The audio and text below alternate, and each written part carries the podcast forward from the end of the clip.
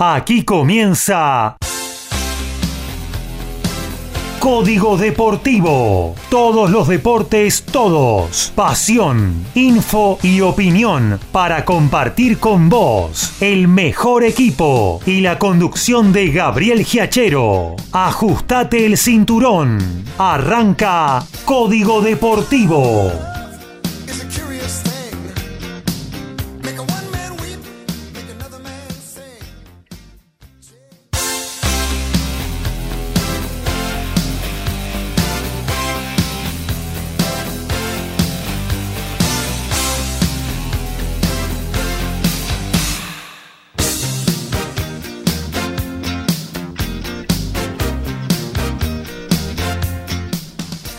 Tal? ¿Cómo les va? Muy pero muy buenos días. Aquí estamos arrancando una nueva de Código Deportivo, la 274.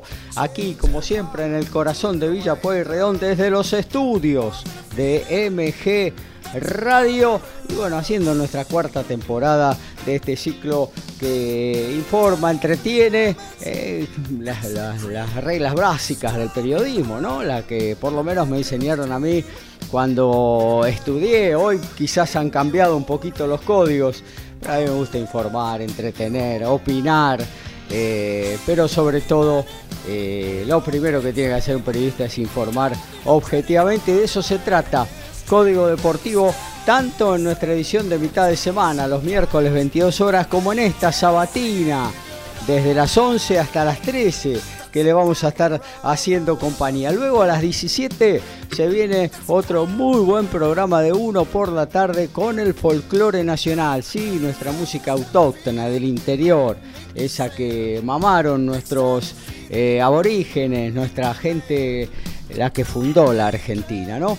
Y bueno, de eso va a estar ocupándose Maximiliano Méndez con una gran selección en la hora que va de 17 a 18. Y bueno, hoy estamos con un regreso en eh, MG Radio, en Código Deportivo, porque claro, el miércoles próximo se vuelve a encontrar con su público Alfredo González y TMO, tu momento balado, el programa de rugby de la emisora, media hora toda la semana. ¿eh? Tenés eh, toda la info de rugby y lo saludamos porque hoy está compartiendo con nosotros esta 274 de Código Deportivo aquí en el estudio de MG Radio. ¿Cómo anda Alfredo? Muy buenos días audiencia acá con el espíritu y el ánimo renovado de estar en este nuevo año en Código Deportivo, un 2024 que trae de todo seguramente y vamos a estar presentes no solamente en este programa sino en el de los miércoles como vos recién anunciabas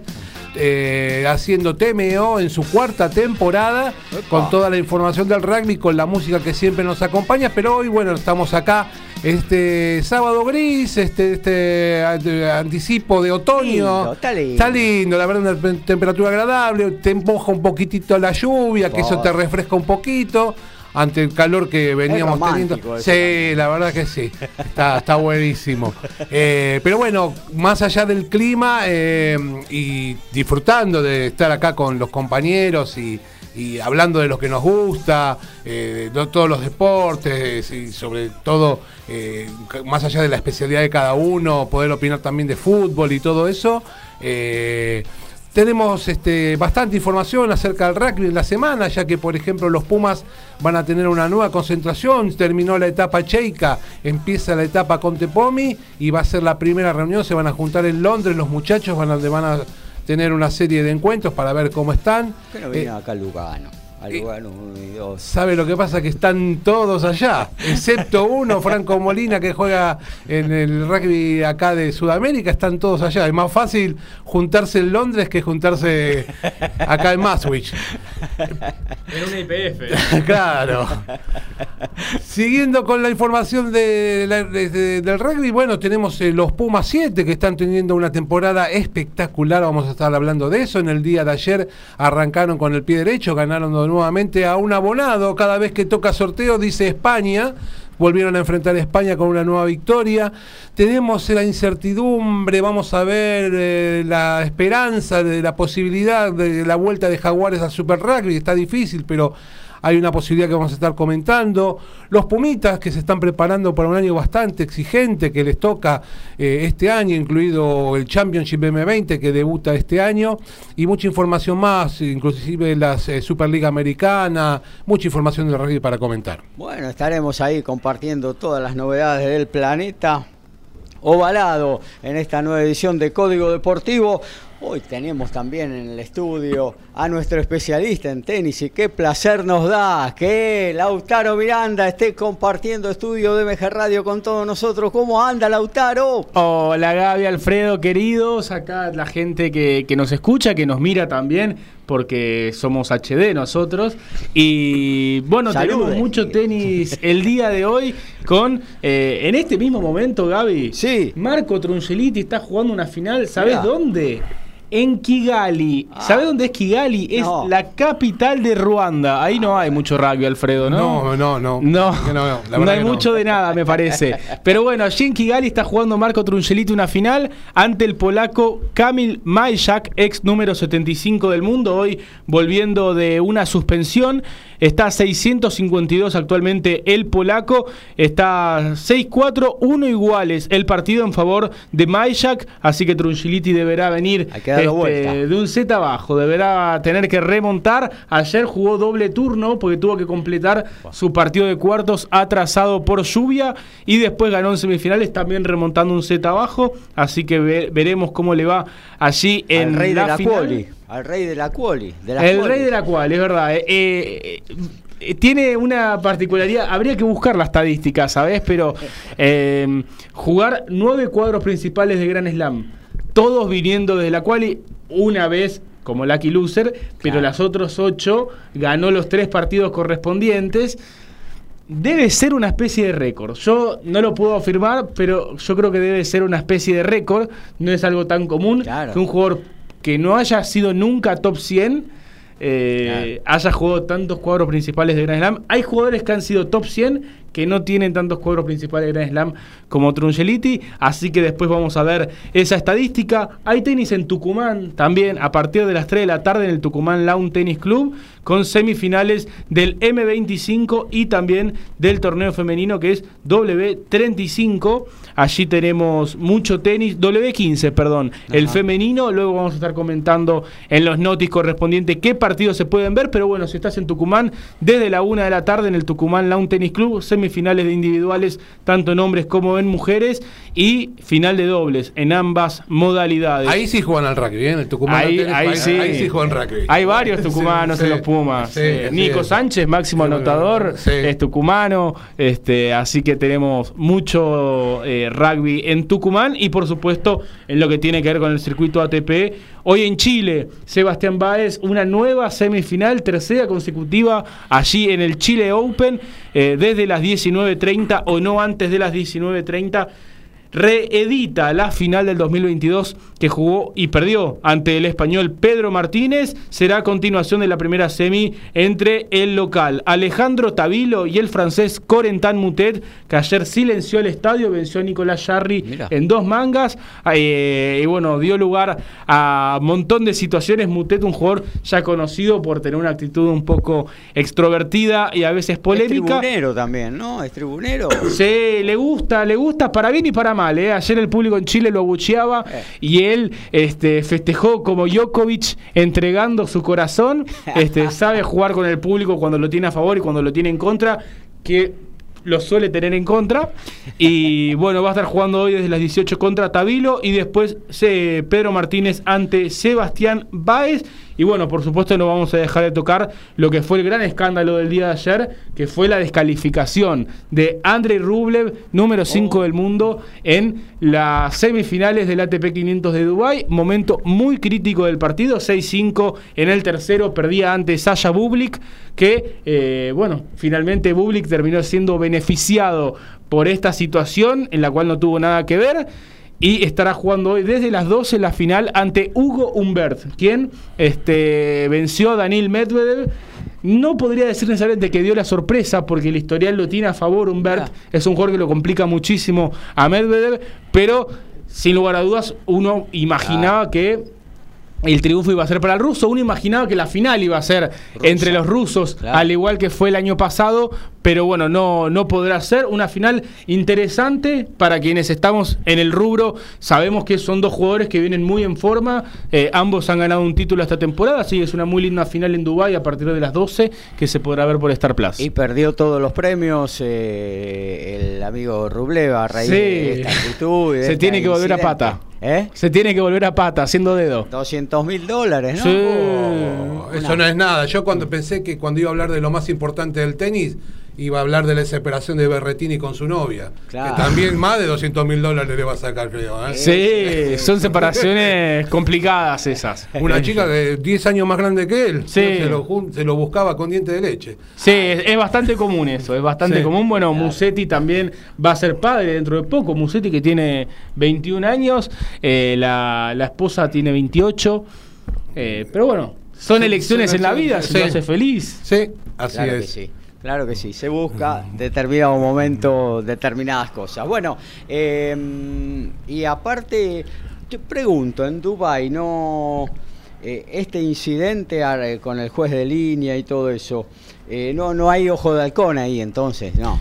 Hay ojo de halcón. Sí, Eh, lo que sucede, y después bueno, lo vamos a explicar un poco más en detalle, Sí. pero cuando vos elegís parar un punto, sí, si la pelota, o sea, si el canto no, no te da la razón a vos, lo perdés.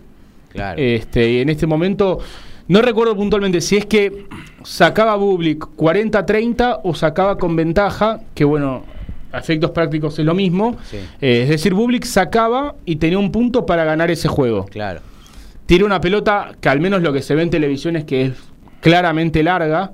este, se- o sea, desde la televisión no da mucho margen a la duda. Rublev continúa jugando el punto con cierto desconcierto porque este, entiende que el juez de línea debería haber parado el punto. El punto sigue, después Rublev la tira afuera. Eh, después de dos, tres intercambios. Claro, inmediatamente tendría que haber reaccionado. Claro, y- cuando vos ves que la pelota esa es mala, Claro. este, quizás respondés por instinto, pero parás el punto. Claro. En este caso no, siguió jugando. Claro. Eh, entonces ahí es donde pierde derecho a reclamar esa bola. Claro, Este, claro. no, de- lo mismo pasa en el polvo de ladrillo. Como Vos, que siguió la jugada y Claro, si vos continuás la jugada y en el polvo pasa lo mismo, por más que vos le muestres al juez, mirá, esta pelota es mala, sí, pero la seguiste jugando. Claro. Este, y esto es así, y lo que importa es la última. Y bueno, el punto siguió, lo perdió, perdió ese juego, y bueno, le fue a gritar en la cara, En la cara, sí, al, al juez de línea. Pero lo insólito es que no lo descalifican por, el, por gritarle en la cara una situación que ya de por sí es violenta Sí. sino que lo descalifican porque en ese momento, aparentemente, y de esto no, no, no está comprobado, este... Pasó Pocho, mi amigo de la infancia. Ah, bueno, le mandamos un saludo a Pocho. Este, en ese momento, aparentemente, y como digo, no está comprobado, le dijo un insulto eh, en ruso al juez de línea que se podría traducir como idiota Claro. o, o estúpido. Eso Liviano, sería... Liviano. Sí, esa sería la, la traducción. Pero bueno, lo escuchó otro juez de línea que no era al que él este, Estaba le estaba reclamando. claro. Otro juez de línea que sí hablaba ruso Ah, y que fue a informarle a la jueza de silla. Después entró el supervisor. Digo, todo esto es la palabra de este juez de línea contra la de Rublev. Rublev que aseguraba que no había dicho absolutamente nada en ruso. Entonces, digo, primero que es una descalificación en cuanto a las razones oficiales, bastante tirada a los pelos. Claro, Porque claro. es lo que escuchó otro sobre que lo, Claro. o sea, es, es bastante tirado a los No pelos. hay audios ni nada del. Bueno, lo que decía Rublev lo podés chequear en cualquier lado, yo no hablé en ruso. Este, entonces me parece que para este tipo de situaciones tiene que haber alguna evidencia más que algún testimonio. claro. Este, porque al jugador lo descalificás en un momento muy importante del partido. Yo supongo que en el video, si ves el video, ralentás un poco la imagen en algún momento. Se tiene que escuchar. Se tiene que escuchar por sí o por no, no sé, va. Se tiene que escuchar totalmente. Eh, y, y bueno, quedó en eso, descalificado, se fue al vestuario. Bublik quería seguir jugando el partido, este, decía yo estoy listo para continuar. Se fue junto con Rublev y cuando se iba Bublik también le reclamaba algo al supervisor. Eh, pero bueno, así terminó de manera totalmente anticlimática. Por supuesto, no va a cobrar el premio, que sí eran 157 mil dólares, muchísimo dinero. Em, Yo creo que se tiene que poner en campaña Maratea ya para hacer alguna. Sí, alguna campaña, ¿no? Al, chico Rublev, este, a ver si llega a fin de mes. Em, no va a poder, o sea, pierde los puntos que ganó en el torneo, que eran este, 200 puntos. Un montón. Y con esos puntos sale del top 5. Queda número 6. Este, entonces un error que, le costó muy caro. Yo creo que eso le duele más que los ciento y pico Sí, seguramente que sí, seguramente que sí. Por el momento pareciera ser igual que, que la descalificación queda simplemente en esto. Claro. Eh, también, bueno, Esbereve en Acapulco hace dos años sentó un precedente bastante negativo porque golpeó la silla del juez con su raqueta, si bien no agredió directamente al juez, golpeó la silla del juez con su raqueta. Claro y no le dieron este, ninguna suspensión, lo colocaron en una especie de probation por un año. Este, entonces, si después de semejante agresión no lo suspendés de mínima para los siguientes dos torneos, que eran Indian Wells y Miami, este, acá no puedes hacer mucho más. Simplemente la descalificación del torneo, la multa económica y listo. Claro. Eh, bueno, ahí ya empezamos a hablar un poquito de tenis, de rugby también. Obviamente que el fútbol va a tener su espacio. Ahora ya, dentro de un ratito, en esta edición de Código Deportivo, boxeo, eh, automovilismo. Y hablando de boxeo, no vamos a tener la posibilidad hoy de contar con nuestro especialista. Eh, bueno, temas laborales, alguna disfonía que, que no le permitía hoy salir al aire. Claro, no, no no, no, no es simple, dos goles en un partido eh, es muy complicado, es muy complicado. Eh, es demasiado, una emoción, demasiada emoción. Claro. Así que, pero bueno, que se reponga rápido Ricky y se sume pronto de nuevo eh, con su valioso aporte habitual a cada una de las ediciones de Código Deportivo. Que ya arrancamos, ¿eh? La 274 hasta la 1 en MG Radio. Básquet, rugby, fútbol, tenis, boxeo, deporte motor y más. Código Deportivo.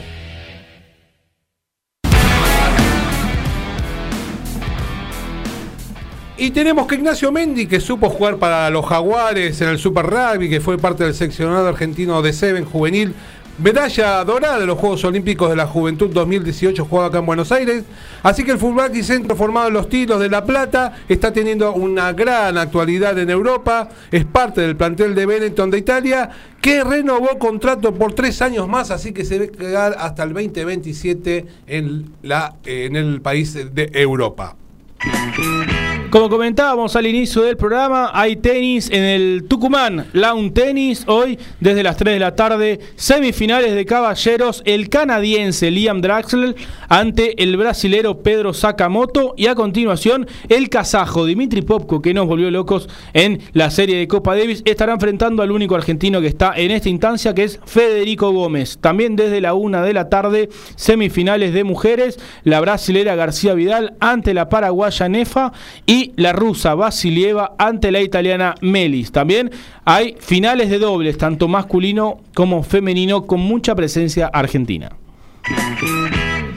Bueno, y lo que tiene que ver con el básquetbol, eh, recordemos que allá en su propia casa, el Kimsa San Lorenzo, eh, derrotó al equipo local, a la fusión, luego de 16 triunfos consecutivos del equipo del último campeón de la Liga Nacional de Básquetbol, cortó una racha y cortó un posible récord que iba a conseguir con su decimoséptima victoria eh, el equipo santiagueño. El jueves se recuperó en la reanudación tras la ventana FIBA de la Liga Nacional de Básquetbol. Quinza le ganó con autoridad, eh, pero muy, muy ajustadamente a Independiente de Oliva en su gimnasio 90, perdón, no, en Oliva 90 a 86. En el mismo día, San Martín de Corrientes superó 81 a 67 a Riachuelo.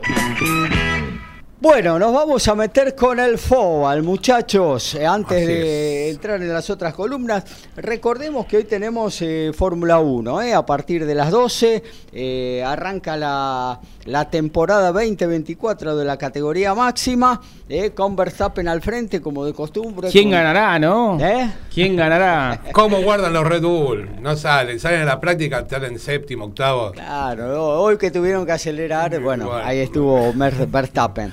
Eh, primero y gran candidato obviamente a llevarse su cuarta corona al hilo, aunque por ahora me parece que no está tan clara la diferencia, pero vamos a ver eh, conforme avance eh, la temporada lo que tienen sobre todo Mercedes y Ferrari para... Prácticamente para se han mantenido todos los pilotos. este, Todos, todos, todos los Sacando, mismos. bueno, el hecho de que Ricciardo ahora está como titular. Sí. Este, pero bueno, ya venía corriendo Sí. las últimas carreras de la temporada pasada. Todo.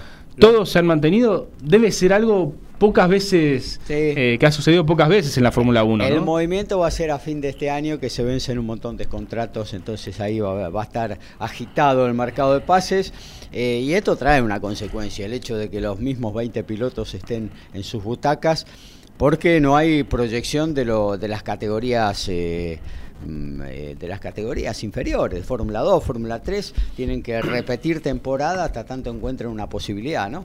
Eh, esperemos que el año que viene se abra alguna para Franco Colapinto, vamos a estar hablando del argentino, que hoy cumplió una muy buena actuación, pero eh, cerró un fin de semana debajo de las expectativas, sobre todo que había creado en las pruebas iniciales de la Fórmula 2, donde había conseguido el segundo lugar. Bueno, Vamos con el FOBA, vamos con la pelota número 5, la que nos apasiona a todos, la que es parte importante de nuestra vida. Eh, arrancó la octava fecha de esta Copa de la Liga que va al galope, eh, con estos partidos entre semana, va avanzando contundentemente y tendrá que definirse obviamente antes de la Copa América que se viene en Estados Unidos. También por ahí le metemos un insert con los... Ya salieron las entradas para la Copa América y me parece que me más que entradas uno va a salir. Este, entra a la página y sale huyendo. Sí. Pero todo es así. Veo que viene Eric Clapton a Argentina. Sí, Ajá. el 20 de Mire- septiembre. Sí, bueno, mírelo desde su casa porque la más barata creo que vale como 280 mil pesos. Ah, Sí, ¿sí? sí, sí, no, claro, im- claro, imposible, claro. imposible. ¿Dónde va a estar? En En Vélez creo que En va a estar. Vélez, sí. en Vélez, sí, sí. No, Sí. imposible. por lo menos para nuestros bolsillos. artistas para ver si llena la cancha. ¿no? A ver si alientan. si cantan algo. Eh, y bueno, habrá que ponerse en la placita que está en la, enfrente de la cancha Sí, de Vélez, y llevarse mate y todo eso. y Y escucharlo escuchar. ahí. y listo. Eh, De trapito, lo que sea. Sí. Eh, bueno, arrancó, la- decíamos, la octava fecha de la Copa de la Liga. Eh, rápidamente, lo que ya quedó un poco en el pasado, lo del jueves, Instituto logró una muy buena victoria en el Bosque de la Plata, le ganó 3 a 1 a Gimnasia, Huracán volvió a la victoria, eh, 2 a 0 frente a Rosario Central, buena victoria del Globito que ya no tiene a eh, al Colorado Saba en el banco y está mm, por nombrar seguramente algún director técnico en el futuro. Barraca Central, la gran sorpresa por ahora de este campeonato, se trepó a la punta de su zona, la zona A, le ganó 3 a 1 en condición de visitante en el Gargantini. El chiqui salta en una, en a una pata. A Independiente Rivadavia. Esta vez no podemos decir nada de los arbitrajes, ¿eh? porque la está ganando en la cancha, con sus limitaciones, obviamente. Eh, bueno, eso lo que fue el viernes. Ayer, y ahora acá nos vamos a detener un poquito más, eh, Tigre eh, logró una muy necesitada victoria, 1 a 0 a Central Córdoba, que arrancó más o menos al video con el tema del descenso y de a poco va entrando en la zona del pantano. Eh, Se acordó de hacer goles, Tigre, en la etapa, en Sí. el partido anterior y en este, por primera vez en el torneo, después de una sequía importante, ya que no había marcado goles desde el inicio del campeonato, Claro. le permitió empatar un partido frente a Vélez y ahora ganar su primer partido en el día de... Ya le había hecho gol a Chacarita Ah, en, en- la Copa en la Copa Argentina. Sí, pero no contó porque no, no, no, no sirvió. Antes del cabezazo de Brandán. Sí. Brandán metió otro golazo. Partido que seguramente, y ahora hablando en serio, va a quedar en, en manos de, de Chacarita, me imagino que el Tribunal de Disciplina. Creo que debería ser así. Debería para ser mí, el fútbol argentino que siempre Da nos para depara, cualquiera. No, para mí lo van a jugar. Lo van a jugar. Para mí lo van a ¿Qué jugar, queda ¿qué quiere decir? Se- Sin gente, sin público, pero van a terminar el partido. Igual yo consulto, y esto yo también creo que se va Sí. a jugar, pero pensándolo desde el tribunal, ¿cuál sería el beneficio de que este partido se juegue? Digo, ¿cuál podría ser el interés, más allá de la dirigencia de Tigre, ¿no? Pero digo, ¿quién podría estar interesado en que este partido se juegue? Porque para la televisión hasta es más una carga que... Que- eh, 20 minutos, televisar 20 minutos, 25 no. no sé, Eh, yo creo que, Transmisión. Claro. que más allá de todo eso, este, por los antecedentes que tenemos en el, de la del plantel disciplinario que se que rige la AFA, este, para mí el partido lo van a jugar. O sea, no, no, va, no va a haber una decisión que debería ser la lógica que le den el partido ganado a Chacarita. Pero la historia marca que me- lo otro, me parece. Sí, bueno, hablábamos, Gaby, de aquella definición de, de comunicaciones con Riestra, creo que Claro, era sí, precisamente con Riestra, en que Defensor de Belgrano. Se jugaron 5 minutos más. Cinco ¿no? minutos, sí. Sí, no. eh, mira, si querés, después lo de- el fútbol argentino está lleno de estas incongruencias. Tenemos eh, en la cercana, en cercano tiempo el partido definitorio por el ascenso entre Midland y Liniers, donde hasta hubo problemas con la barra de Midland, de corridas, tiros, de todo, y a los 15 días eh, ascendió Liniers en el escritorio. Claro. Así que, por eso te digo, es tan impredecible eh, de lo que puede pasar. Y, no sé, como decís vos, ¿no? no se maneja coherentemente, con una línea de decir, bueno, este análisis Sí, es así, sí. listo. Bueno, eh, para este caso es igual que para el otro, no. Se Cualquier cosa puede suceder. Se va muñequeando, se va muñequeando de acuerdo a quién, quiénes sean los involucrados también. Eh, bueno, Banfield ganó, eh, le ganó a Riestra en el Florencio Sola con goles de Bruno Sepúlveda y Milton Jiménez 2 a 0. Otro que salió fortalecido del clásico, eh, así como Sí. Tigre rescató un empate valioso con Vélez, que también le dio impulso. Banfield con ese gol sobre la hora ante Lanús me parece que también es un punto de partida. Sí, sí. Es un punto de partida. Si bien no lo ganó, la verdad que venía muy mal Banfield, logró empatar sobre la hora un partido que jamás querés perder, por sobre todas las cosas. Y creo que es un punto de partida para, para los del emperador, que, que me- a mí la verdad que es un equipo que me cae simpático, este, primero por. Julio. Bonfield. eh, ¿Eh? Bonfield. Bonfield. Bonfield. Está Bonfield y está Gimnasia. Eh, y Temperley. Temperley. Eh, y después los Bulls. Claro. Este, pero es un equipo que me cae simpático y principalmente por, por Falcioni. Claro. Y después que, que además creo que en los últimos años, con muy poco, siempre ha sabido reinventarse. Eh, no es un caso como Defensa y Justicia, que le ha ido mucho mejor, pero Banfield me parece que eh, siempre ha ido sacando muy buenos jugadores. Muchos chicos que están jugando en fútbol argentino han salido de Banfield. Sí. Y, y está bueno que pueda tener resultados para que esos chicos puedan seguir teniendo rodaje en primera también. Claro que sí, claro que sí. Lo que decías vos es muy cierto. Un gol, un empate sobre la hora en un clásico. Más allá de que nadie dice, no, lo vivimos como un triunfo, eh, porque es un clásico y vos no querés decir eso, ¿no? Decir, ah, bueno, un empate está bien, estamos los dos conformes. Pero como se festeja. ¿eh? Pero claro, lo festejás como un triunfo. se festeja más que no gane el otro, me Y parece. Claro, y, y lo, lo vivís como un triunfo y en la semana la, vivís y entrenás como un triunfo. Y bueno, ahí está ahora eh, este, esta victoria frente a Riestra. Que, que, bueno, lo va sacando también de una zona difícil, aunque todavía falte mucho. Eh, siempre es bueno eh, para la cabeza estar despegado de una zona de templaderal, ¿no?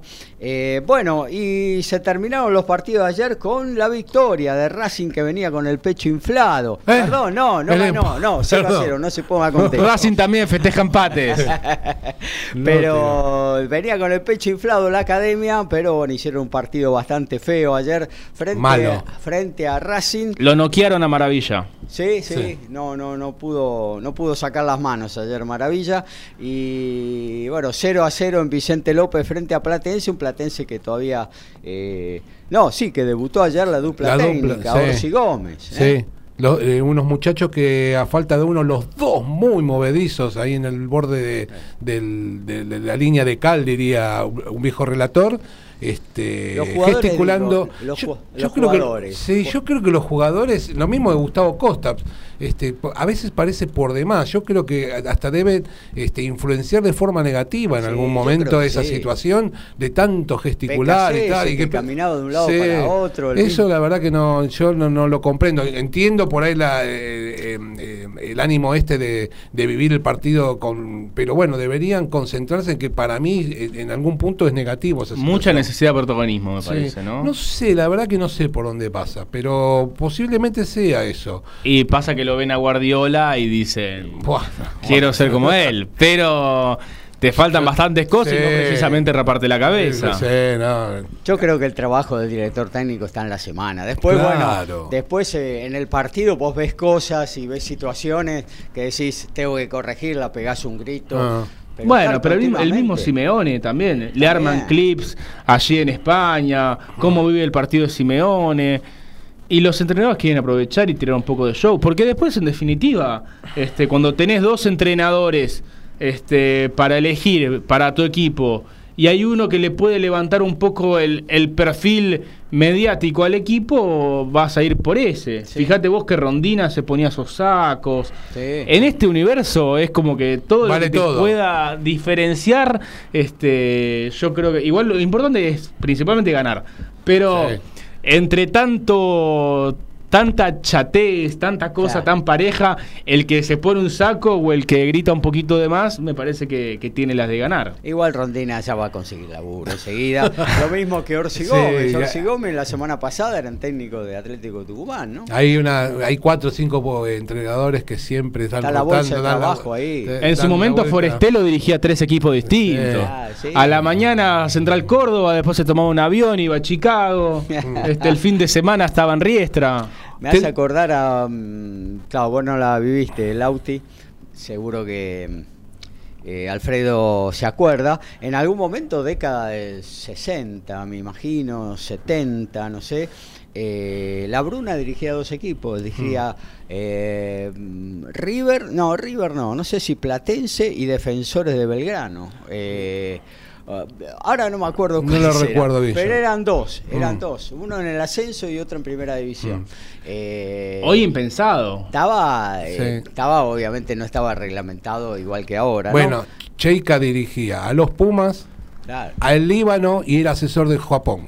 claro. Uh, Tenía va- varios currículos. Tenía varios curritos al mismo tiempo. tiene rugby el Líbano, me acabo de enterar. Eh, rugby League, rugby de 13. Eh. Che- Cheika es australiano, pero sus padres son del Líbano, es, es, eh, emigrante. Ah. Entonces él, como un reconocimiento a la tierra de sus padres, este, ese fue entrenador del, del seleccionado del Líbano de rugby league, que inclusive jugó el mundial. Mirá, mirá. Que- Bueno, eh, ¿cómo lo viste entonces el partido? Mira, yo te comento Racing? brevemente lo que pasó el partido. Sí. Racing dominando los primeros 20 minutos, eh, buscando con paciencia la posibilidad de encontrar algún hueco. Eh, eh, Platense esperando en la mitad de la cancha. A partir de los 20 minutos la cosa cambia, empieza a presionar más cerca del área de Racing. Ahí empieza a equilibrar un poco el partido. Racing se desdibuja y Platense de contra tuvo las mejores situaciones para poder eh, marcar en el primer tiempo. En el segundo tiempo, Racing que no modifica su esquema, siempre apunta a que con las individualidades pueda generar algún cambio. Puso jugadores de más calidad en el segundo, supuestamente en el segundo tiempo. Entró Juanfer, entró eh, eh, Roger Martínez, entró Carbonero, pero a pesar de seguir con el mismo eh, esquema, eh, pudo dominar los primeros minutos del segundo tiempo, pero después Platense nuevamente eh, equiparó las cosas y de contra también pudo, este, pudo generar alguna situación. Ya cansados en el final del partido, la verdad que el partido fue más chato que nunca. Eh, Racing no tuvo ideas, no pudo generar muchas situaciones, tuvo una sola clara con Martínez que se fue al lado del palo y creo que el partido... fue un justo empate. Dos situaciones para comentar. Una, Sí. para mí fue penal a Rojas. Este, más allá de la situación, quieras o no, el jugador lo derriba. Y otra cosa, muchachos, este, eh, García Basso jugó los últimos 15 minutos regalados, tendría que haber sido expulsado, Racing tendría que haber jugado los últimos 15 minutos con 10. No sé qué pasa en el fútbol argentino que no hay rojas. En la jornada de los clásicos Pues no hubo- Matías está allá. eh. Claro, Ah, Matías se fue, se fue a Brasil. Ahora quiere volver porque dice que no le pagan.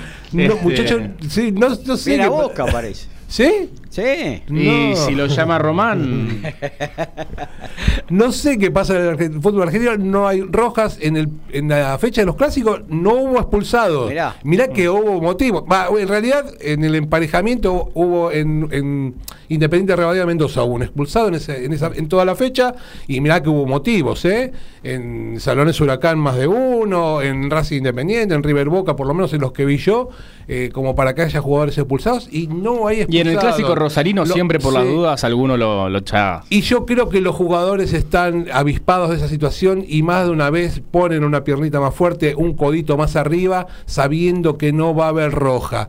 Eh, lamento esta situación porque Es la que tampoco hay bar, ¿o no? Este, es que en el bar eh, no sé si puede actuar en, en- en ese aspecto. Este, si hay una patada fuerte, sí. yo, yo supongo que sí. Lo que pasa que eh, por una doble amarilla, en el caso de Claro, de no. García Vaso, eh, precisamente Pero bueno, eh, no sé, no, no digo que vuelva Castrilli, ¿no? Que era el, el otro extremo, ya. ya era demasiado, pero eh, muchacho, algo pasa. Eh, no sé, yo veía a Vareiro el otro día en Salones Huracán, digo, este muchacho no sé cómo está jugando todavía, después de todas las cosas que hizo.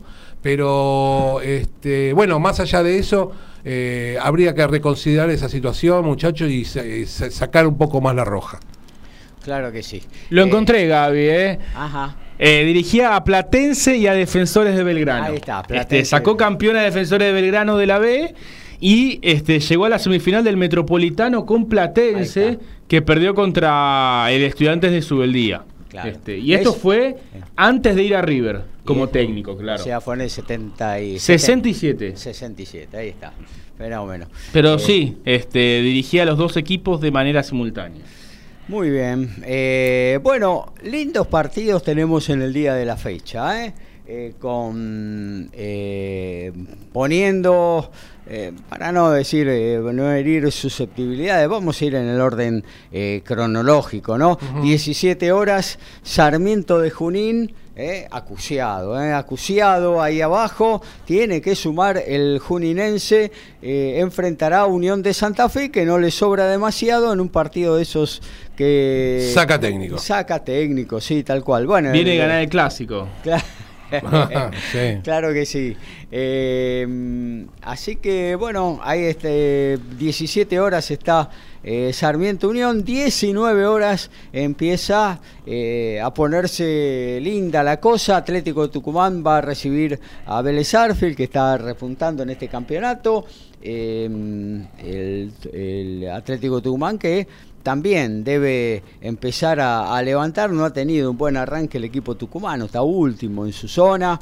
eh, y bueno, Vélez intentará acercarse eh, bueno, a la zona de clasificación de esta Copa de la Liga. Uno de los platos fuertes, 19-15. Independiente recibiendo a Argentinos Juniors en este sábado por la tarde. Lo vas a ver por ESPN Premium. Mojará a Ábalos. ¿Eh? Mojará a Ábalos que tiene la pólvora mojada. Todavía pero- no hizo goles, ¿no? Independiente. No, dice No. que está cansado de recibir de espalda, que no tiene una posibilidad de patear al arco. Y bueno, ahí está, ahí está, ahí está. Muchas veces hemos hablado, incluso con acá con el amigo Lautaro, Sí.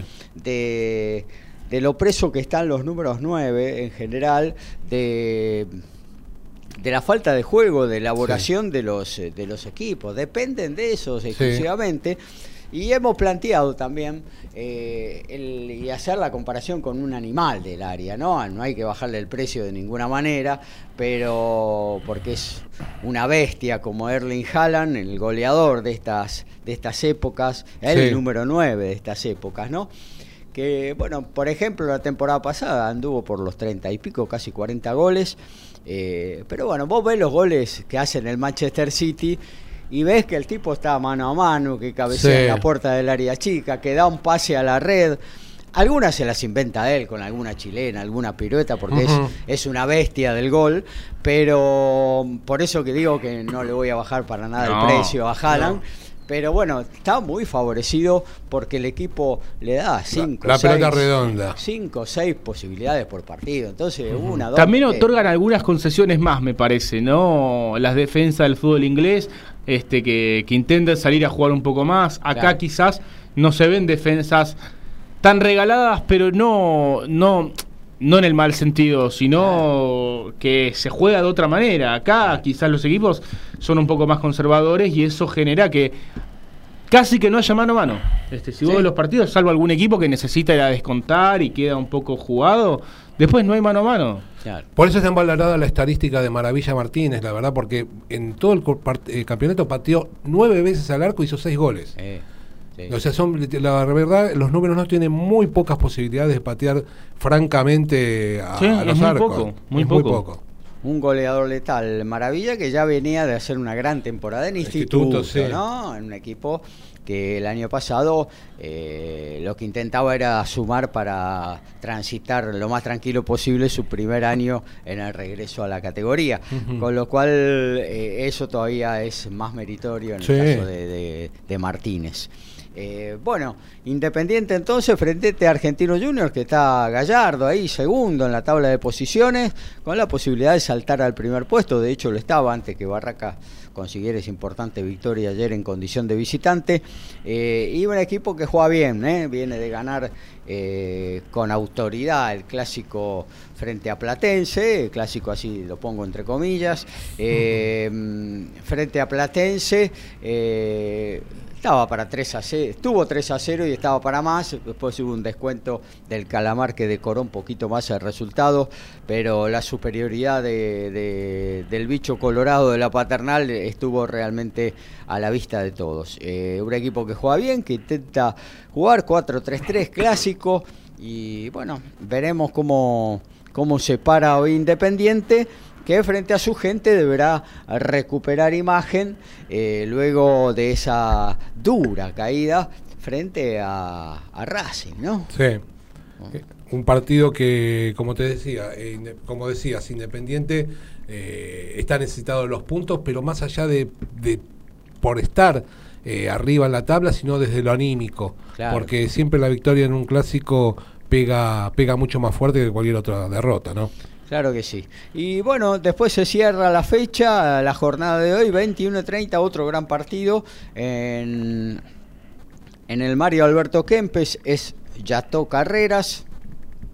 Talleres va a recibir a River Plate con una tribuna vestida de rojo y blanco, ¿no? Sí. Porque se han vendido entradas eh, para los hinchas millonarios. ¿Eh? Eh, No se han eh, vendido todas todavía. pero- Claro, ¿es para los millonarios o es para los neutrales? Sí, neutrales, bueno, sí, neutrales. Con el precio de la entrada sí es para millonarios igual. Sí. Claro, ¿cuánto vale? No sé. Uy, No sé, pero yo tengo un, con un amigo que fue a, 25, ¿no?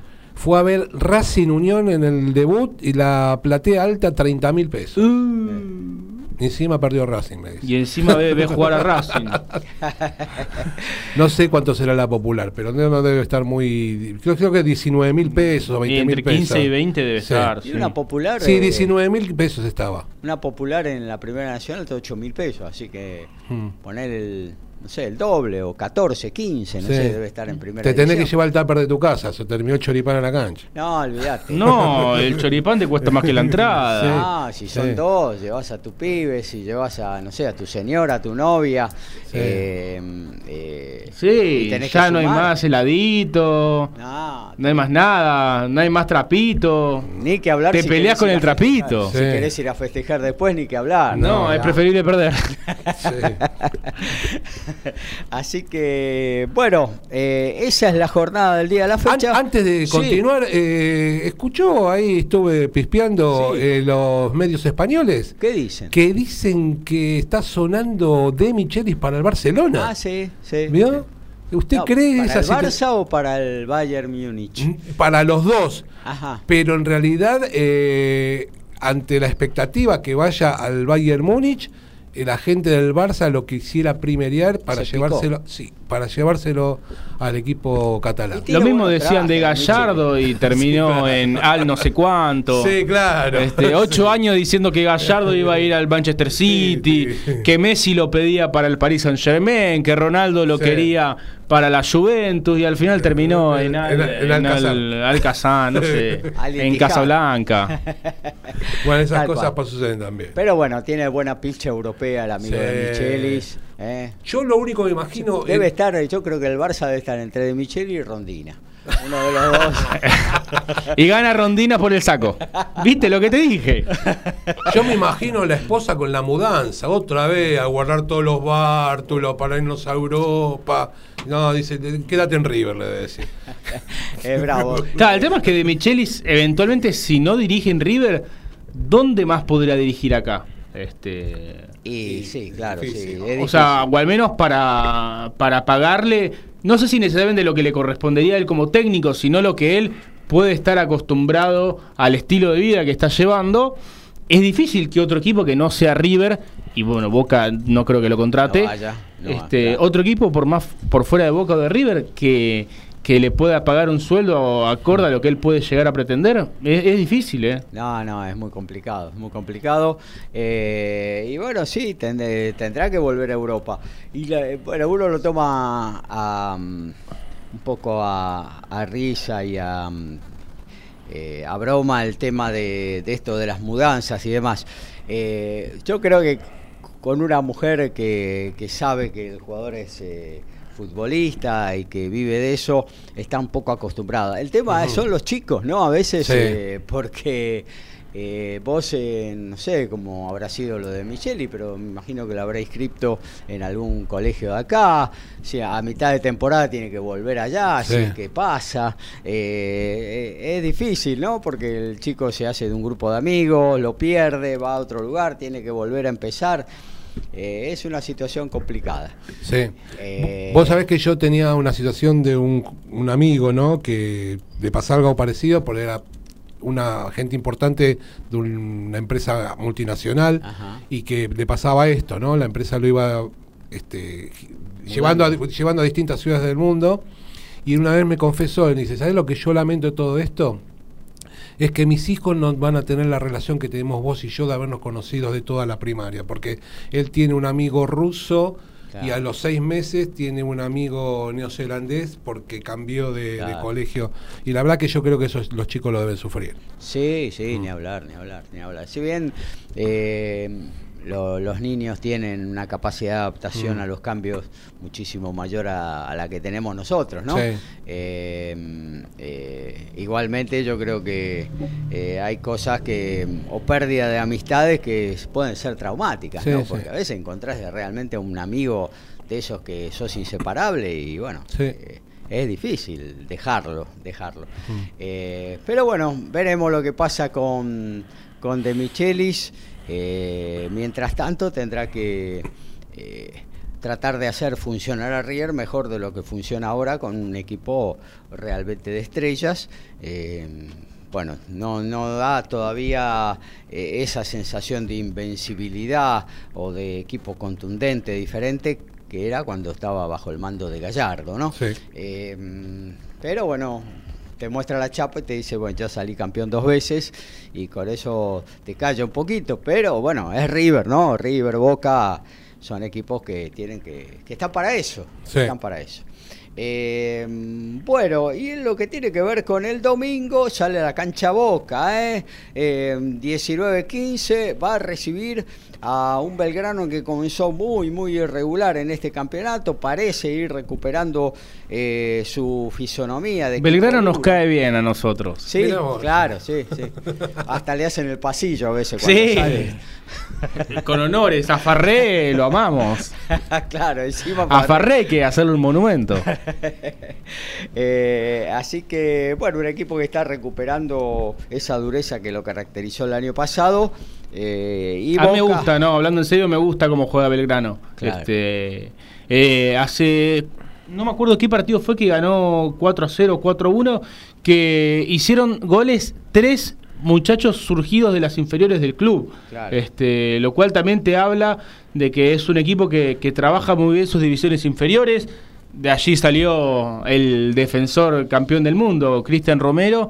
Eh, y es un equipo que, que, me gusta su esencia. También me gusta mucho Talleres. ¿eh? Este, los dos equipos cordobeses me gustan mucho, pero Belgrano es un equipo con, con mucha esencia, con mucha identidad.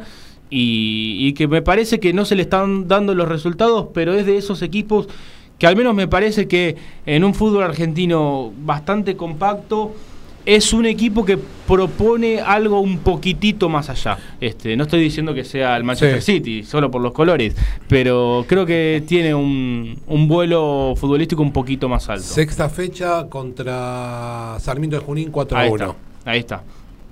Bueno, y Boca que tendrá que empezar a, a bueno, hacer boca, ¿no? Un sí. poquito a jugar mejor, a lograr mejor. Sí, que Diego Martínez demuestre qué lo llevó a, a estar sentado donde está. Sí, sí, este, porque realmente, lo, un poco lo dije en la semana, me quedé un poco decepcionado con, con el planteo, porque uno venía de, de Alfaro, de. Bueno, Russo, su primera etapa no tan mal, después el último tramo sí, bastante pobre, Bataglia, Ibarra, Almirón, como que siempre este, vas pasando de Guatemala a Guatepeor y uno espera un técnico que no sé si necesariamente logre más resultados porque es difícil llegar a una final de Copa Libertadores como lo logró Almirón, este, pero ver un equipo que funcione mínimamente diferente, claro. que, que el hincha de Boca pueda sentarse dos horas y que no le duelan los ojos de estar viendo lo que está viendo, porque la sensación que, que el hincha de Boca tiene hace ya cinco años eh, es que te cuesta ver los partidos, sí, sí. este, salvo algunos pan, eh, pincelazos, eh, después es difícil ver a Boca. Entonces yo creo que el hincha lo que busca es un equipo que intente algo, que, que, pueda proyectarse. ¿Cómo puede ser que si vos ves Banfield más o menos juega, Belgrano más o menos juega, este, Godoy Cruz, ¿cómo puede ser que Boca no? Este, eso es lo que no se entiende. Entonces, el hincha yo creo que está buscando algo más. Y me parece que Diego Martínez todavía no lo ha demostrado, si bien este, ha tenido muchos partidos en poco tiempo, y eso significa poco tiempo para trabajar. Este, me parece que también hay cosas que uno puede ir deduciendo, como los cambios que hizo el otro día. Sacarlo a Javes o sacarlo a, Medina o después sacarlo a Zenón y meter a Valentini. Este, son cosas que, sí. difíciles de entender, porque encima Boca en condición de local debería demostrar un poco más. Sí. Eh, y creo que es un partido clave hoy en ese sentido, ¿no? En el que cual, eh, como bien decía acá el compañero, eh, que el, el, equipo, el equipo se vea reflejado en lo que el hincha quiere un poco también, ¿no? Ese protagonismo que tú supo tener en algún momento y que hoy la verdad lo está, no lo tiene. En el partido del clásico con River, este, los cambios eh, demostraban o intuíamos que mmm, no era lo que por ahí el hincha de Boca hubiese querido. Sí, estoy de eh, y entonces este es una oportunidad de estar frente a Belgrano, que como decías, tiene un, buen, eh, un buen equipo, de eh, sacar adelante esa situación. Después te puede salir bien o te puede salir mal. Sí, sí. Pero este eh, mostrar que Boca está para más. ¿no? Sí, para, tomar la iniciativa, iniciativa de los partidos, tiene jugadores de buen pie en la mitad de la cancha, hacerse pases, tomar la iniciativa, eh, tener la pelota, eh, intentar ser pulsante en los últimos metros. Es una cosa que tanto Boca como River no deberían eh, debería estar ya dentro de su ADN, ¿no? No, no se puede ver un equipo eh, especulador con la camiseta de Boca, ¿no? Eh, dejalo para un San Lorenzo pobre que bueno que hizo lo que pudo Insúa eh, eh, lo mismo para Independiente en aquel momento eh, pero si vos tenés un plantel, la verdad que bueno, dotado de buenos futbolistas, si, si vos juntás... Para mí el mejor del fútbol argentino. Este, yo no lo sé. veía el otro día a River y yo dije, por primera vez en mucho tiempo, siento que Boca tiene más plantel que River. Claro, pero si vos tenés en la mitad de la cancha un Medina, tenés eh, a varios jugadores de buen pie, y bueno, ponelos en la cancha, tendrán que obviamente tener el sacrificio eh, necesario, el compromiso con el equipo a la hora de recuperar la pelota. Eso en el fútbol de hoy es moneda corriente, nadie ya ya no hay que remarcarlo eso, porque se juega de esa manera acá y en todo el mundo. Entonces, eh, pero a la hora de recuperarla vos sabés que la tenés bien jugada, que la tenés bajo control. Eh, yo creo que por ahí em, tiene que empezar a arrancar lo de, lo de Boca, ¿no? En esta temporada. Eh, y bueno, y em, Diego Martínez un poco estar a la altura de la camiseta y estar también em, eh, un poco demostrando eh, por qué se lo trajo, ¿no? Porque realmente cuando se arregló con Diego Martínez era para cambiar un poquito eh, cómo venía jugando Boca con Almirón, con... Creo que Riquelme me lo fue a buscar justamente para decirle al hincha, bueno, ustedes me respaldaron, gané las elecciones, yo les demuestro que les traigo un técnico este, que creo que fue más para el hincha que, para Boca, porque si uno se deja llevar por los técnicos anteriores, quizás Riquelme hubiera preferido otro técnico. Pero este creo que fue un técnico para el hincha. Este, y, hasta ahora eh, no, no está cumpliendo. Me parece que el hincha tiene que estar este, contento con la gestión por haber conseguido que Martínez venga. Me parece que fue un gran logro de la gestión. Este, y, y todo hincha de boca lo quería Diego Martínez en el banco ya incluso antes de Almirón. Este, pero está decepcionando por ahora. Muy bien, y para cerrar un poquito lo de fútbol, digamos que mañana también, 17 horas, Defensa y Justicia recibirá en el Tomaguelo, en el Tito Tomaguelo, a Lanús, un clásico de zona sur, Godoy Cruz, el mejor equipo hoy del fútbol argentino, por la televisión pública a las 17 va a arrancar contra lindo partido. Lindo ¿eh? partido, sí. Contra Estudiantes de La Plata, 21 y 30, Newell San Lorenzo, los dos tienen que recuperarse eh, porque están muy irregulares con arrancó con todo Newells y después se cayó a pedazos eh, y bueno San Lorenzo eh, no termina de, entender la, la, nueva era de Insúa, ¿no? pretendiendo un equipo equilibrado y con más ofensivo. Bueno, hasta aquí entonces lo de fútbol. A ver cómo estamos. 56, bien. Vamos a hacer eh, lo que tiene que ver con la primera pausa eh, comercial, eh, institucional de la radio. Después ya nos metemos en la segunda hora. Tenemos para compartir ya la Fórmula 1 que va a estar arrancando en unos minutitos. Tenemos para compartir tenis, rugby automovilismo, algo de boxeo, algo de básquetbol, todo eso en la segunda hora, hasta la una, en la 274 de Código Deportivo.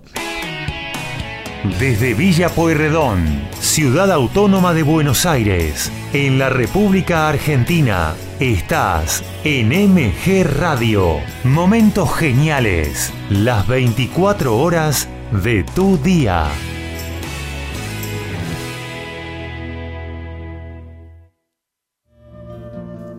Mabel Rodríguez, clases de canto, interpretación, trabajo corporal y vocal. Comunicate a nmabelr.hotmail.com o al Instagram arroba nmabelr. Animate con Mabel Rodríguez.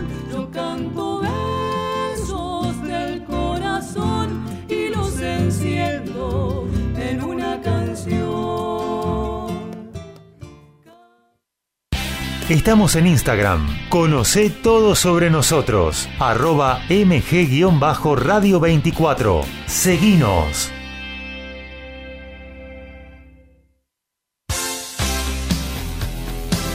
La pasión vive en MG Radio. Prendete a Código Deportivo. Info, opinión y el vivo de todas las disciplinas. Sumate los miércoles a las 22 y los sábados a las 11 horas por MG Radio.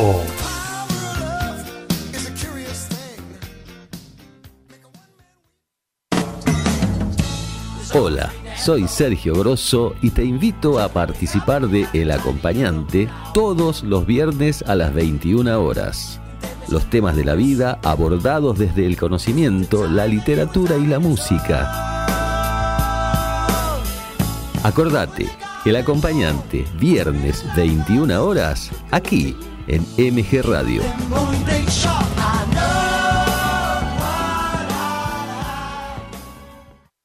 Hacer radio es posible en MG, el precio más bajo del mercado y un mes gratis. Haces el programa en el estudio o en tu casa. Comunicate a info.mgradio.com.ar o a nuestras redes sociales. MG Radio te va a sorprender.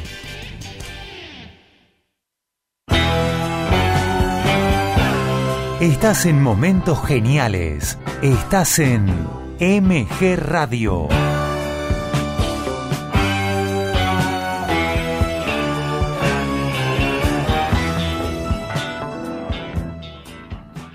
Aquí comienza Código Deportivo. Todos los deportes, todos. Pasión, info y opinión para compartir con vos. El mejor equipo y la conducción de Gabriel Giachero. Ajustate el cinturón. Arranca Código Deportivo. Aquí estamos de vuelta. Segundo tiempo de Código Deportivo.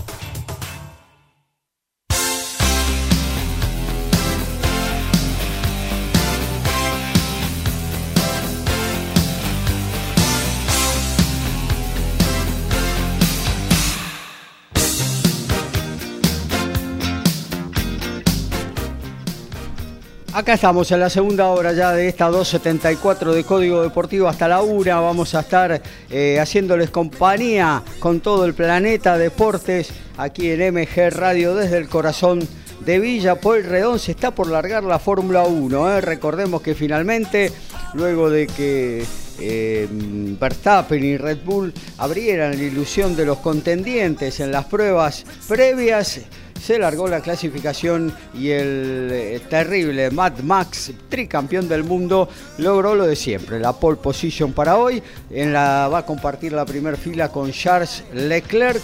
Eh, tercero, una muy buena actuación George Russell, las Mercedes parecen recuperadas. Vamos a ver cuándo se largue la carrera, porque una cosa son las vueltas rápidas lanzadas y otra lo que tiene que ver con eh, el ritmo de carrera, ¿no? Eh, y bueno, completaron los 10 Carlos Sainz con Ferrari, Sergio Pérez con Red Bull, Fernando Alonso, Aston Martin, Lando Norris y Oscar Piastri, los dos pilotos McLaren, noveno el Lewis Hamilton, pálida actuación del eh, heptacampeón del mundo con Mercedes y décimo cerrando el top 10 eh, Nico Hulkenberg con Haas en una buena actuación del equipo norteamericano. Eh, ya vamos a estar siguiendo minuto a minuto lo que sucede eh, ahí en Sakir, en esta apertura del campeonato 2024 de la Fórmula Máxima con récord de carreras. 24, ni más ni menos, van a ser las fechas y con varias carreras sprint van a ser las fechas de en esta nueva temporada de la categoría máxima. Eh, bueno, seguimos, ¿eh? porque tenemos todavía muchísimo para compartir con todos ustedes con la 274 de Código Deportivo. A todo ritmo, info y opinión. Código Deportivo. Código Deportivo.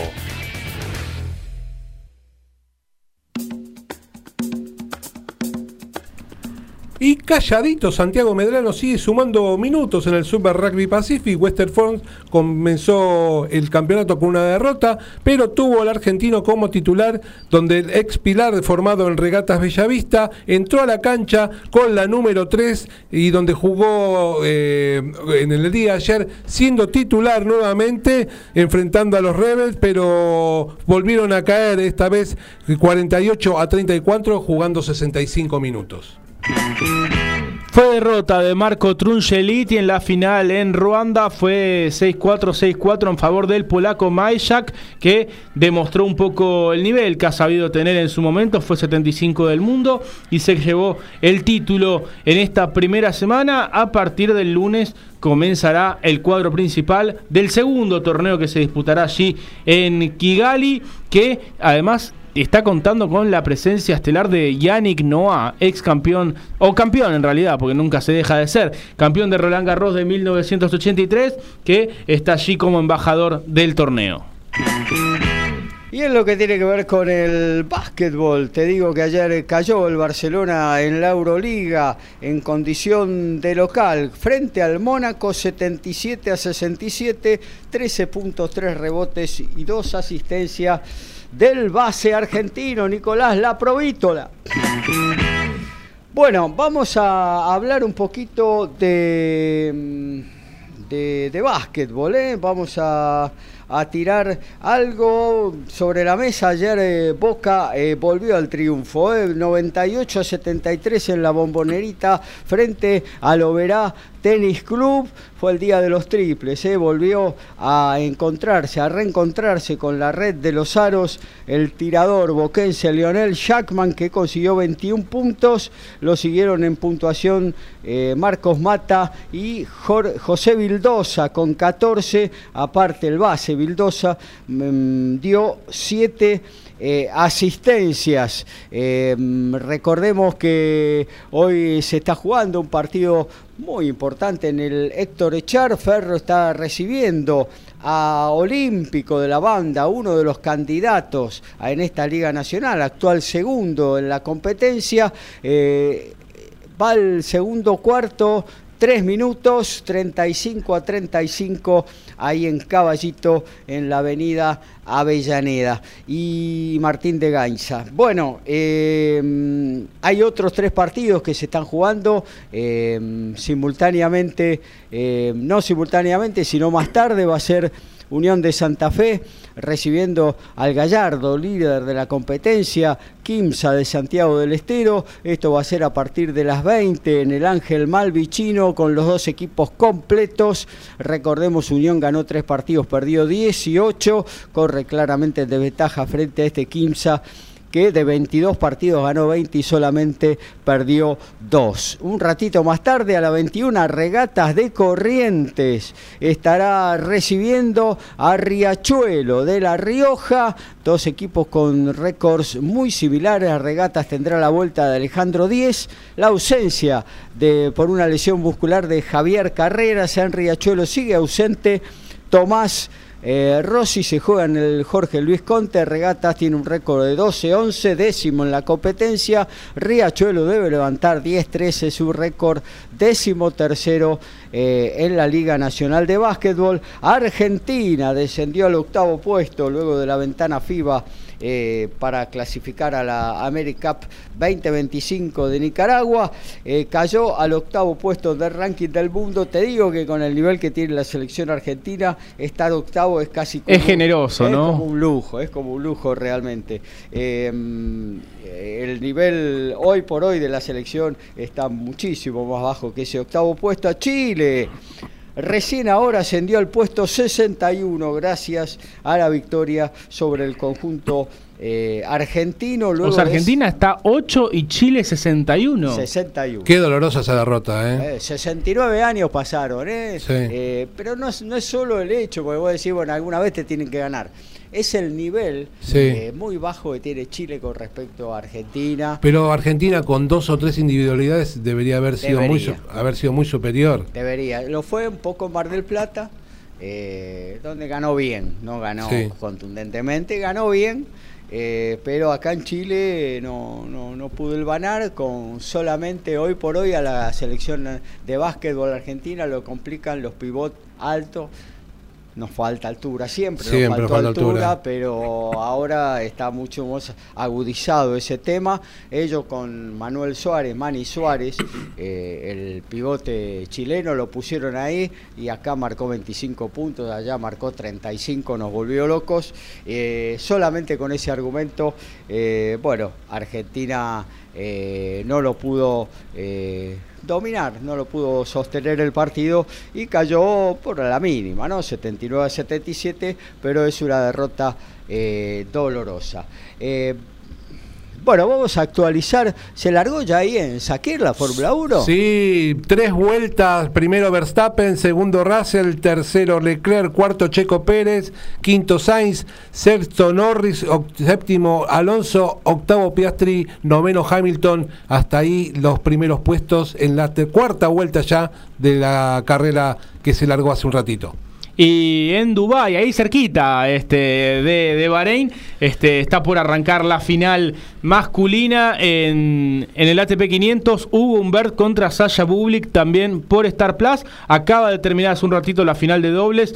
Talon Grigsport y Jan Lennart Straff, dos jugadores más de singles que de dobles, dieron la sorpresa, vencieron a la dupla número 2 del mundo, Ivan Dodig, Austin Krajcek y se llevaron el título. Así que está por comenzar la final individual allí en Dubái. Volvemos a Caballito, cinco minutos del segundo cuarto, pasa al frente olímpico que a poquito eh, va acomodando el juego a sus intereses. Recordemos que el primer cuarto 33 a 26 ganó eh, Ferro, 15-4 es el parcial de, esta, de este segundo eh, de este segundo cuarto, 41 a 38 arriba los santiagueños. Somos pasionales, tenemos buena onda y también nos calentamos. Sumate a Código Deportivo. Somos como vos.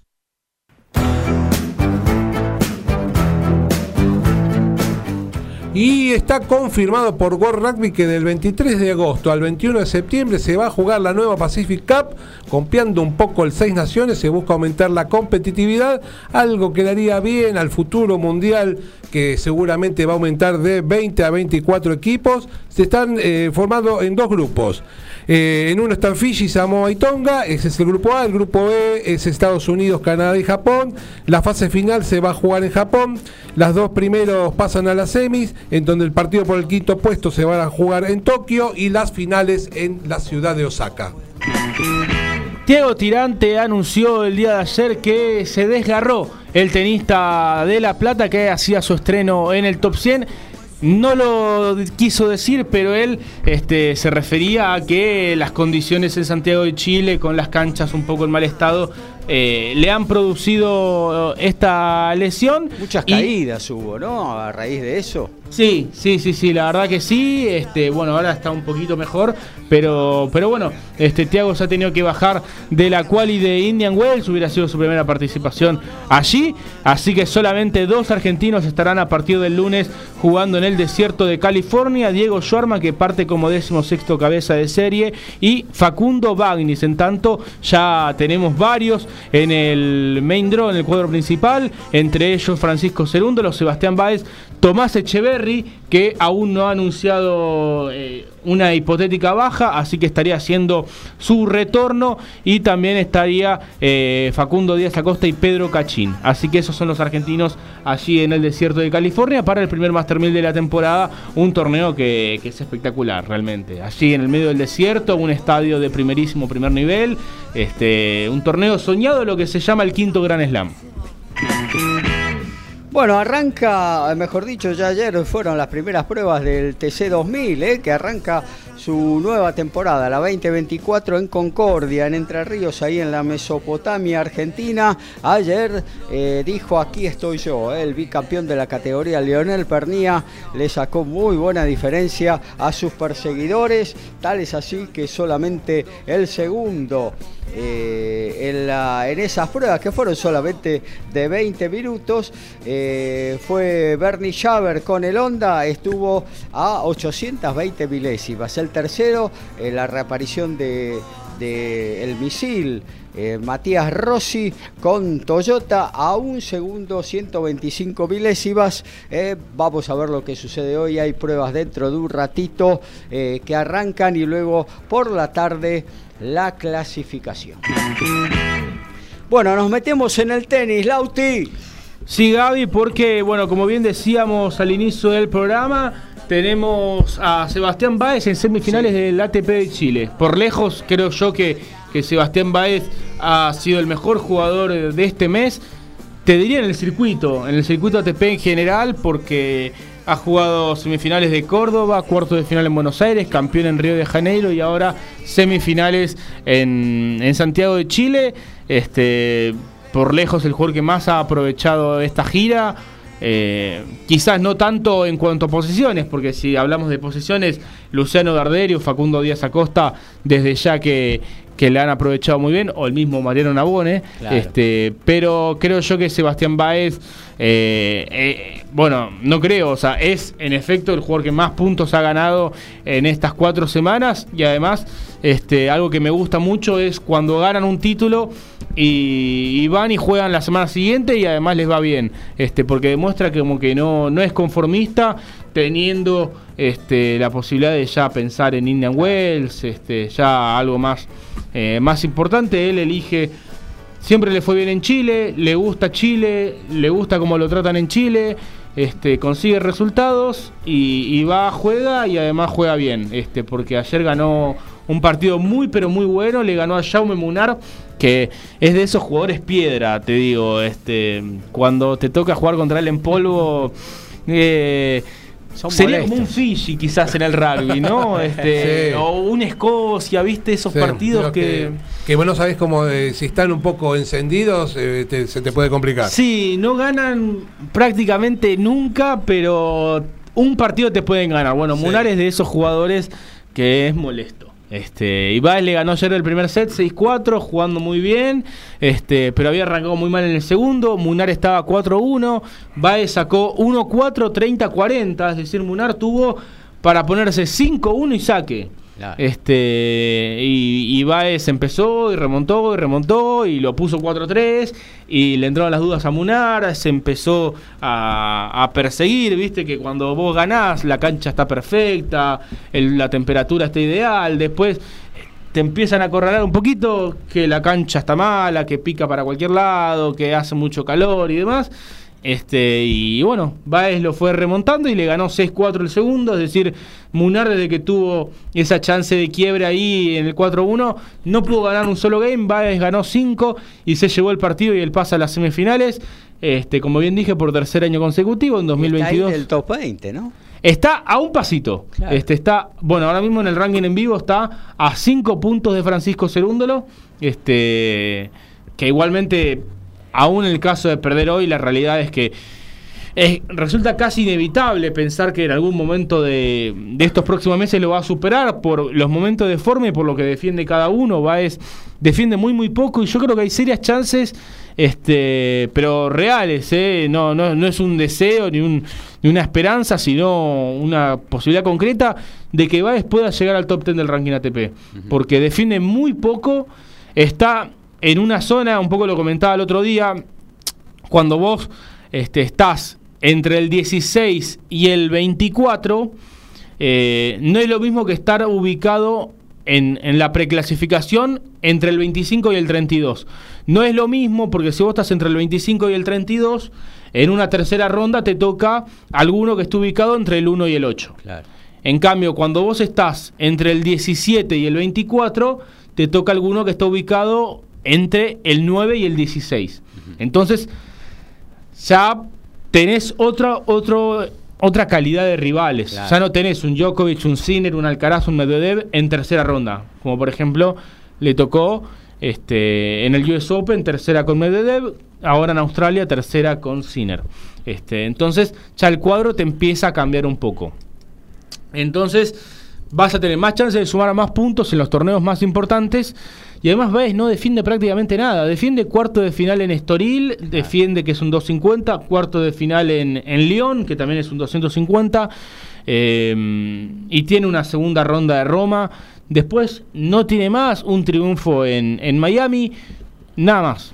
Nada más que eso y, y viene muy bien, así que hay serias chances para mí realmente de que top 15 yo creo que debería llegar prácticamente seguro. Va de hincha de Racing, este, así que ahí tenés una razón para alentarlo. Este, pero, pero bueno, yo creo que eh, le va a tener que tocar. Y bueno, hoy un partido en el que es favorito, porque además tiene eso, que es muy regular. Prácticamente pierde poco ante jugadores por debajo de su nivel.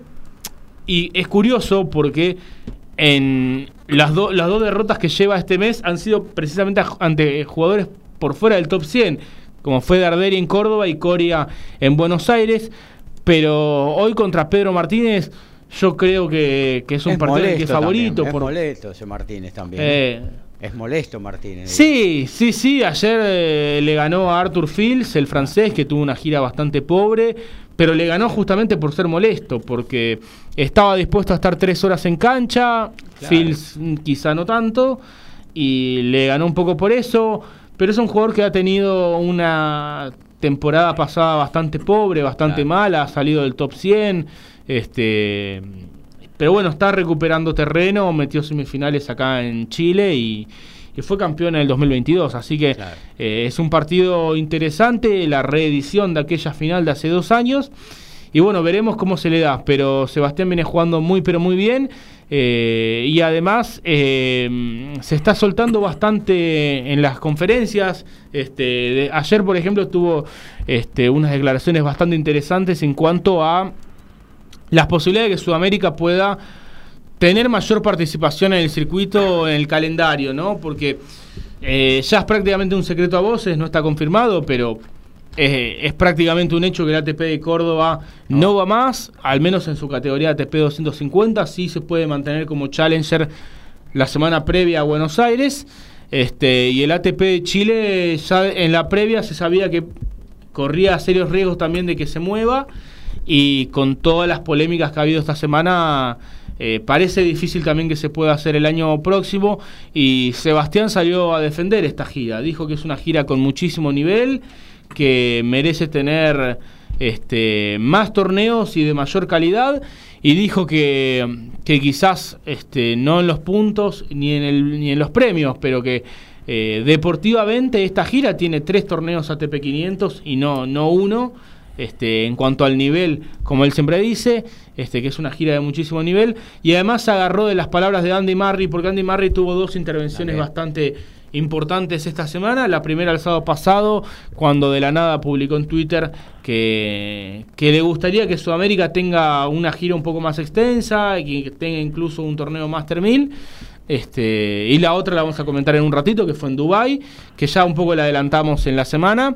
Este, y bueno, con, con, esto de que estuvieron hablando los jugadores acerca de, lo mal de las canchas de, en, en, Chile, que la pelota no picaba, que, cosa rarísima, digo, eh, te, están dando la te están, le estás dando toda la, la oportunidad mm. a, que suceda lo que vos decís, que te saque del torneo 250, que baje en Córdoba.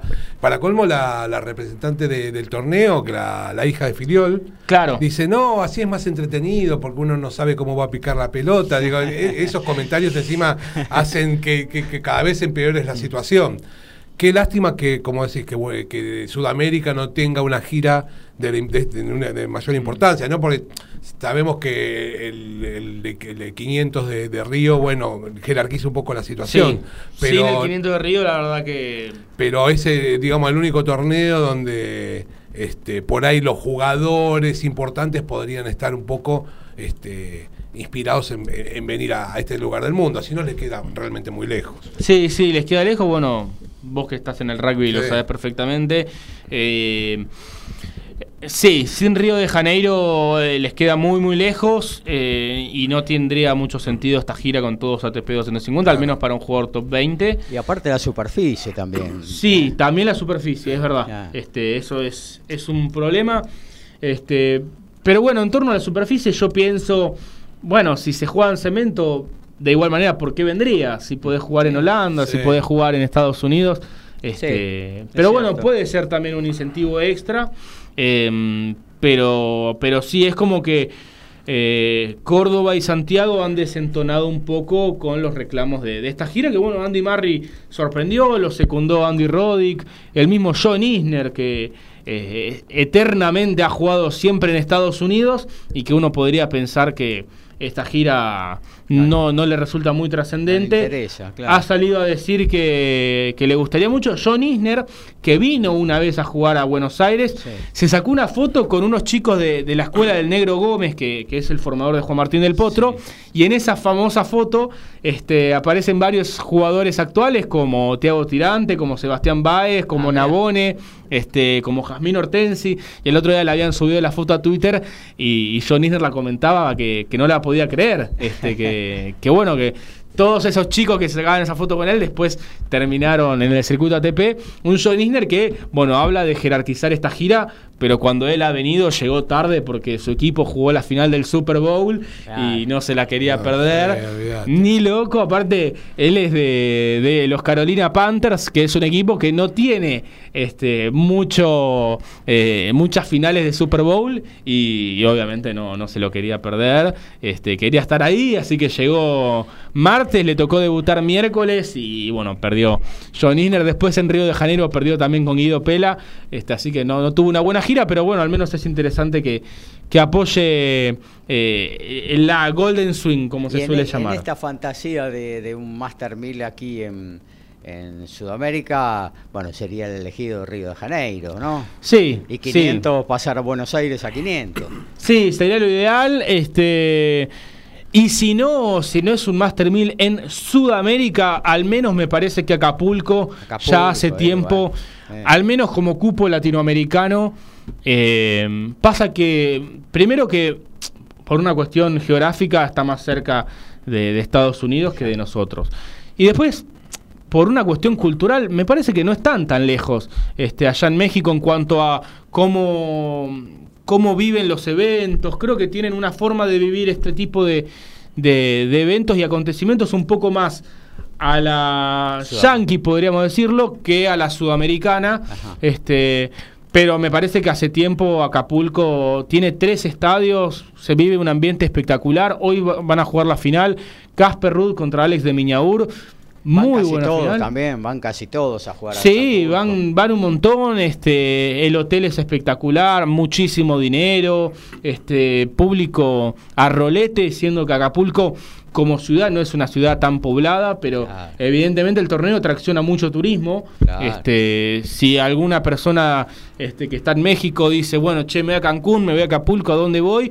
Che, tengo el torneo de tenis acá, este, te elige ir a Acapulco, es un torneo impresionante, realmente al menos lo que se ve por fuera, lo que dicen los jugadores, este, compite año a año por ser el mejor ATP 500, entonces me parece que al menos como Latinoamérica creo que Acapulco este, merece eh, un Master 1000. El tema, bueno, es cómo se reubica el calendario, que creo que es una linda tarea que tiene el ATP. Pero bueno, por lo pronto, hoy Sebastián Báez este, ante Pedro Martínez será en segundo turno, porque primer turno desde las 18, Corentin Mutet, que ayer sacó a Nicolás Jarry, este, el público lo chiflaba, lo volvió loco al francés.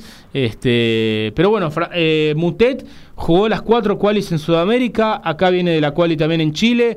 Le jugó muy bien a Jarry, primer punto, ya le sacó de abajo, este, ya lo entró a, a volver loco. Jarry que, que después en la red le dijo que era un patético, este, no se tomó muy bien la derrota a Jarry, este, que Jarry es precisamente sobrino de, de Catalina Filiol, la que Ah, claro, este, sí. todo queda en familia. Este, Jarry es nieto Claro. de, de Jaime Filiol. Filiol. Este, y bueno, este, hoy Mutet va a estar jugando contra Alejandro Tavilo, que va a estar jugando Tavilo su segunda semifinal allí en Chile, porque en 2022 precisamente perdió la semifinal ante Pedro Martínez, así que con respecto a la edición de hace dos años, hay tres de los cuatro semifinalistas eh, de aquella ocasión.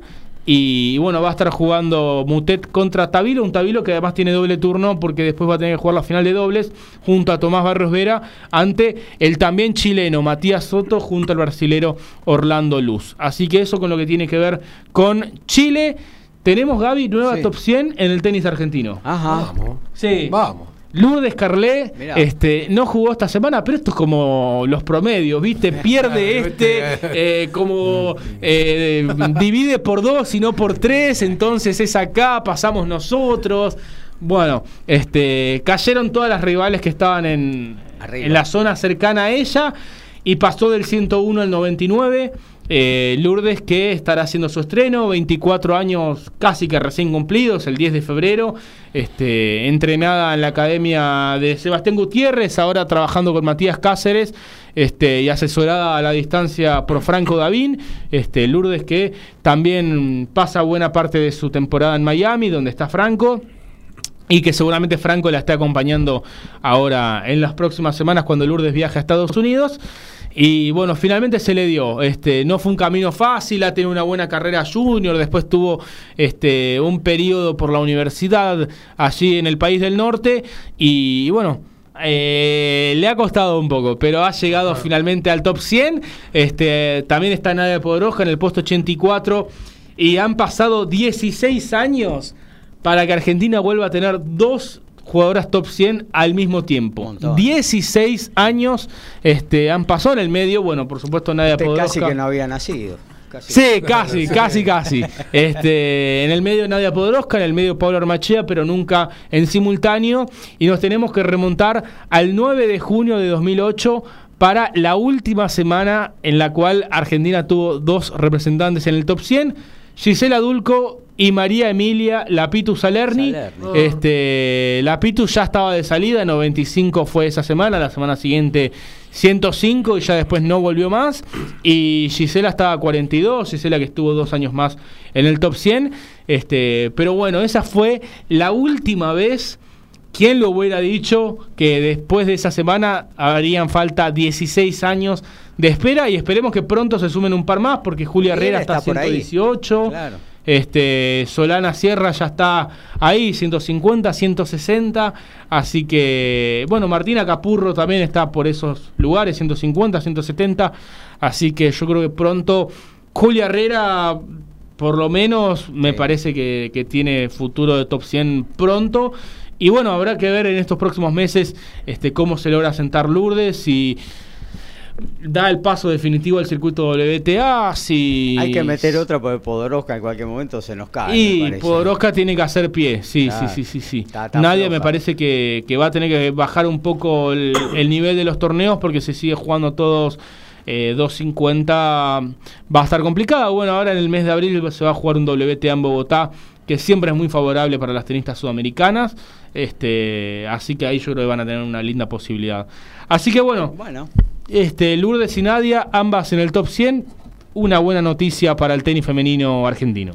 muy bien, gracias amigo Lautaro Miranda con todo el tenis al día. Descanso en Caballito, se viene el cuarto y último, definitivo cuarto. 56-48 Olímpico está superando a Ferro, imponiendo condiciones el equipo de la banda en Santiago del Estero. Y mientras tanto en Sakir no hay novedades por ahora. Sí, tenemos novedades. Ahí está. Este, Verstappen. Sí. Hasta la vuelta número 15. Sí. Eh, al segundo, que era Sainz, le había ya sacado 12 segundos. Sí. Así que están entrando todos a los pits. Eh, por ahora, eh, Verstappen es el único que está entrando en este momento, pero le llevaba 30 segundos al segundo hasta hace un ratito. Tranquilo, puede, puede cambiar dos veces las gomas que no hay, no hay ningún problema. Ahora primero Verstappen, segundo Checo Pérez, tercero Russell, cuarto Sainz, quinto Leclerc, sexto Norris, séptimo Piatri, octavo Hamilton en las principales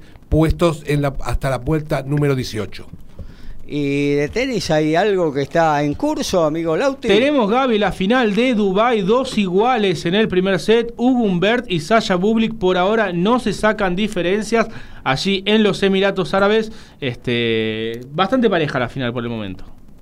Hacemos periodismo. Nos encantan los deportes. Lo sentimos y vivimos al tope. Somos iguales a vos. Somos Código Deportivo.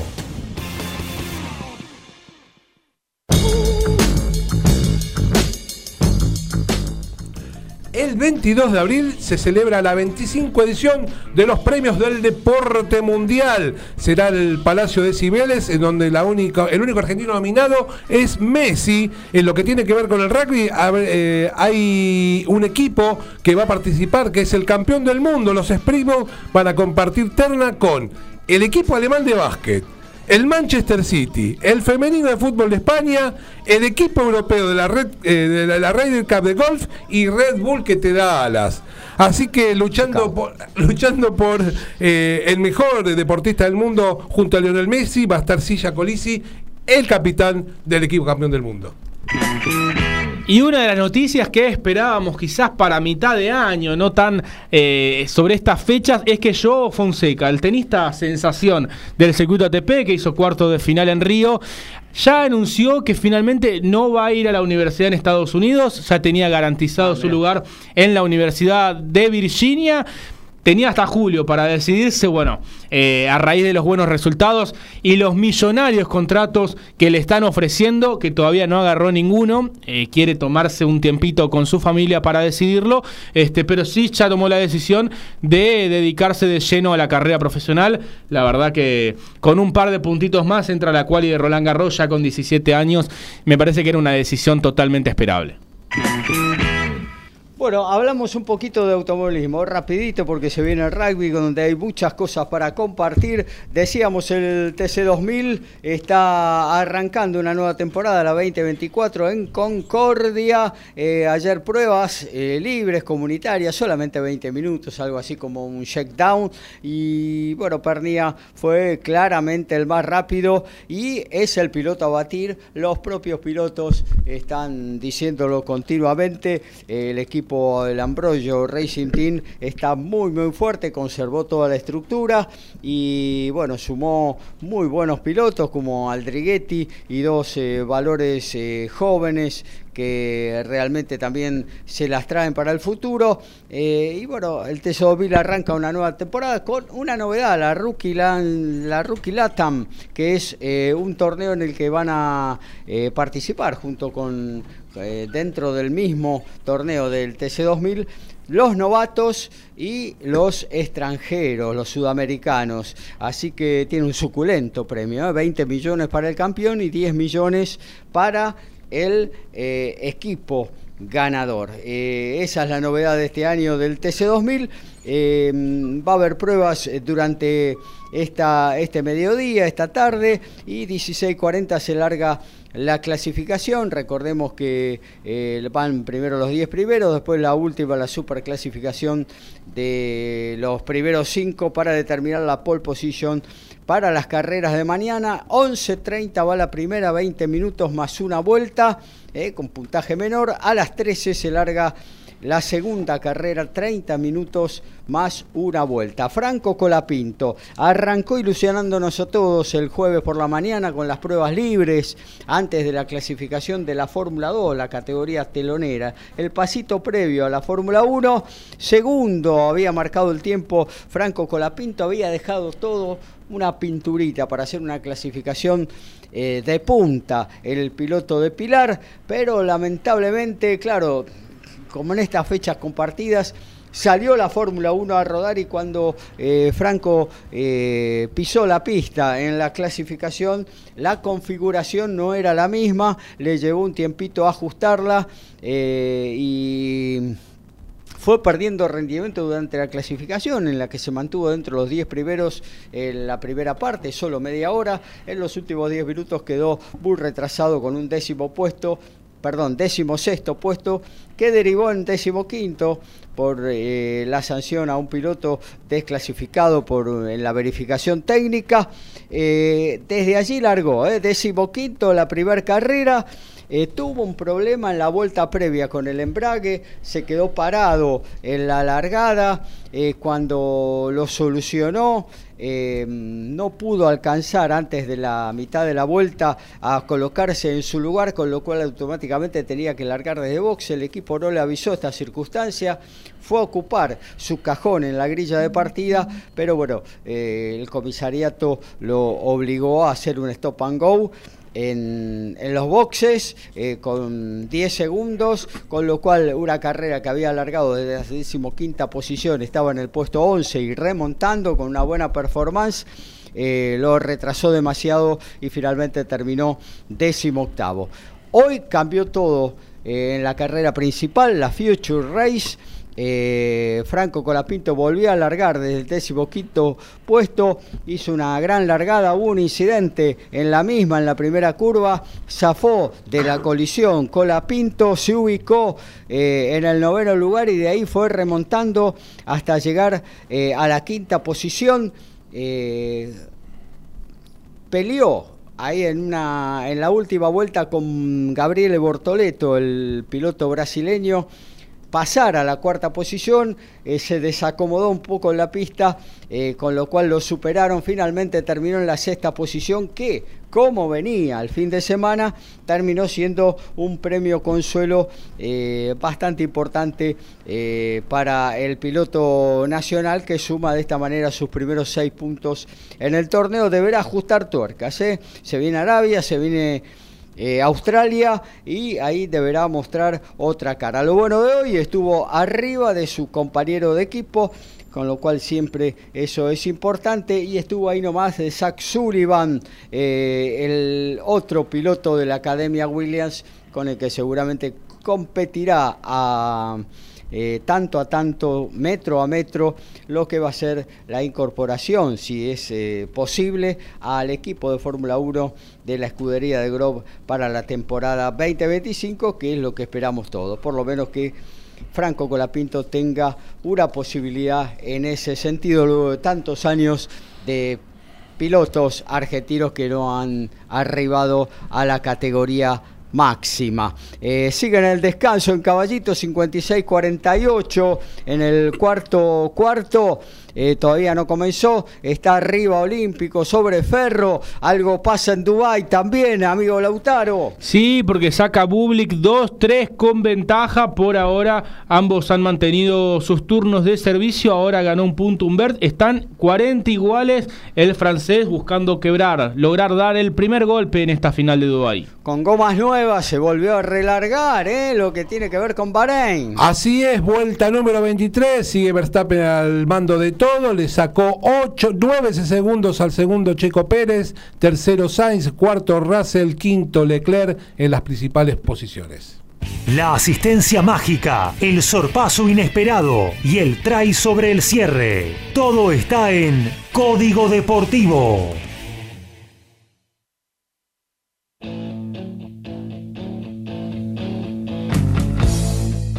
Y vamos con los resultados del Super Rugby Pacific. Highlander 29, Blues 37, Rebels 48, Western Force 34. En el día de hoy en la madrugada, Moana 39, Fishian Drua 36. Y sí, perdieron los Crusaders de local frente a Waratahs 24 a 37. Ahora 37 minutos del segundo tiempo con dos tries de Malía. Toulouse le está ganando a Castre 33 a 6.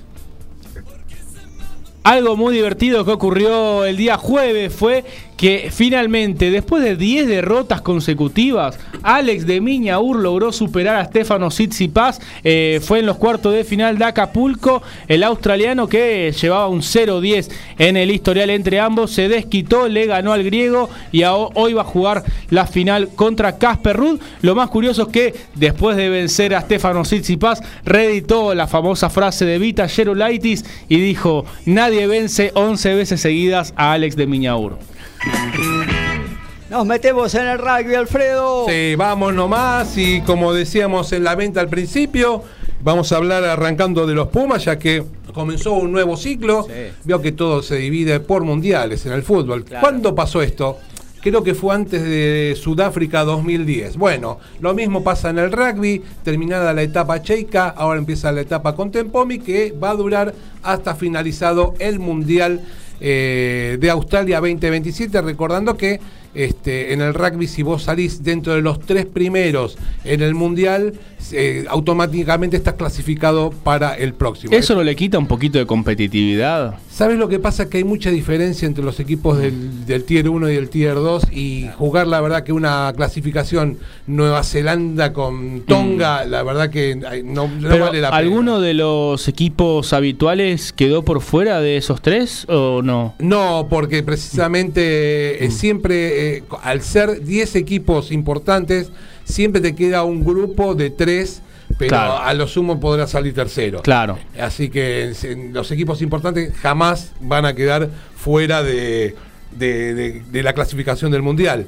Eh, de hecho, se intenta llevar el, eh, de 20 a 24 equipos y aunque parezca mentira, eh, a pesar de sumar más, equipos, el campeonato va a ser más corto. Claro. Va- van a es un reducir- grupo de cuatro. Claro, claro, van a reducir, el grupo de cuatro van a reducir en una semana porque todo el mundo se queja que un mes y medio un Eh, campeonato del mundo se hace largo. demasiado extenso. Es verdad que, eh, la- a diferencia de otros deportes, vos al rugby no podés jugar a los 3-4 No. días, sobre todo test match, donde los partidos son muy duros y tenés por lo menos que tener una semana de descanso. Imagínate que cuando juegan Super Rugby, juegan el sábado y tienen descanso hasta el miércoles. El miércoles recién toman, retoman el entrenamiento liviano, el jueves hacen un entrenamiento más intenso, al otro día se hace el Capital Run y vuelven a jugar el, el fin de semana. Así que, bueno, desde ese lugar es ¿Y en la complicado. urba cómo es? También solo fines de semana. Sí, solo fines de semana, pero la verdad que la urba no tiene el nivel Mm. de test match que pueden tener eh, un equipo, un Claro. campeonato como el Super Rugby, donde eh, los neozelandeses tienen, eh, no sé, todos jugadores de los All Blacks en cada uno de sus equipos. Mm. Es mucha la diferencia en ese sentido. Bueno, pero hablando de, de lo que hablábamos de los Pumas, ¿no? Eh, eh, y del próximo Mundial, hay que se, confirmar este, eh, hay que ver eh, los jugadores que cómo están, así que el, se van a juntar en Londres 11 y 12 y 13 de marzo, en donde 31 jugadores eh, van a participar junto al nuevo entrenador Felipe Contempomi de lo que va a ser eh, una juntada para ver cómo están, si bien eh, se sigue manteniendo eh, contacto a través de WhatsApp con, con todos eh, de ellos, van a repetir un poco lo que hacía Cheika, que ya en París 2023 y también para este mes hizo una preparación previa este, al, antes del Mundial. Eh, de esos 31 jugadores, eh, todos juegan en- Europa, excepto Franco Molina, como decíamos hace un rato, el segunda línea cordobés, este, juega en los Dogos, viene de una lesión del tendón de Aquiles y va a ser el único que va a viajar a Europa para estar presente con el resto de sus compañeros. Así que va a haber eh, que ver... mm, qué, qué- qué actividad se va a hacer. Lo que sí se confirmó es que parte del staff que era que acompañaba a Cheika, que eran Fernández Lobe y Bordoy, continúan con, con Felipe Contepome, así que eh, salvo el entrenador principal, el head coach, el resto de, de lo- del equipo va a ser el mismo que eh, tenía eh, ¿No, hasta tiene, ¿no tiempo. tiene un alterno o no? No, no, por el momento eh, el alterno so- son eh, Fernández Lobe y Andrés Bordoy, que son entrenadores, uno de, De Scrum, de ¿no? Scrum, el otro de, de, de forward del, del line, Claro. este, pero bueno, por el momento no van a trabajar. Pomi hacía de alterno. Claro, con Pontemorio hacia el alterno, exactamente. Exactamente. Era como el segundo, era claro, era como el segundo de en este en este caso por ahora no, yo creo que con el tiempo se van a ir incorporando y van a ir incorporando más gente, estamos un poco lejos de lo que del objetivo, porque el objetivo realmente es este si bien hay un montón de competencia en el medio, eh, el próximo mundial. Hablando de la competencia que hay en el medio, este año empieza la competencia para los Pumas el día 6 de julio, donde lo, eh, Francia va a venir a nuestro país, va a jugar dos partidos en Argentina, ya se están peleando, vio cómo es la situación, en donde que juega Mendoza, arrancó en la punta, parece que quiere repetir lo mismo que pasó con Nueva Zelanda el año pasado, y sería una de las posibilidades donde jugarían los Pumas. El tercer partido es con un equipo del Tier 2, ya está esto resuelto. Uruguay parece que pican punta, ¿no? Es Uruguay o Chile. No sale de ahí. La, la cuestión es que el que no juegue con Chile, el que no juegue, perdón, con Francia. Claro. Francia va a jugar un tercer partido también en la región. Si juega con Chile, va- Argentina juega con Uruguay. Si juega con Uruguay, Argentina va a jugar con Chile. ¿Y por qué decide Francia eso? ¿Por qué no, Bueno. ¿Por qué no los Pumas? Si a Argentina le fue mejor el Mundial. No, lo que pasa que, bueno, esas cosas, viste, que. eh, te- la verdad que no creo que varíe mucho jugar con Uruguay o con Chile en, en este caso, ¿viste? Yo creo que eso le sirve más al entrenador para ver el movimiento de jugadores y un- una serie de cosas que, que- que le interesan más allá de, eh, del partido en sí, ¿no? Creo Sí, pero que debería Escocia- jugar Francia con las obras nuestras. Creo que Escocia también anda por el continente y va a traer algo a Chile, me parece. ¿eh? Lo que pasa que la- ya Escocia jugó el año pasado con Escocia A, con frente a Chile, claro. este, pero todavía no está todo, no está nada definido. Claro. Lo que sí está definido, bueno, que, que Francia sí viene a jugar esos dos partidos acá a la Argentina. Bueno, terminado eso, del 10 de agosto al 28 de septiembre tenemos Championship. Ah. Ahí arranca este, una etapa dura, ya que Argentina con esta nueva modalidad va a recibir Australia dos partidos de local, pero tiene que jugar los dos partidos de visitante con Nueva Zelanda.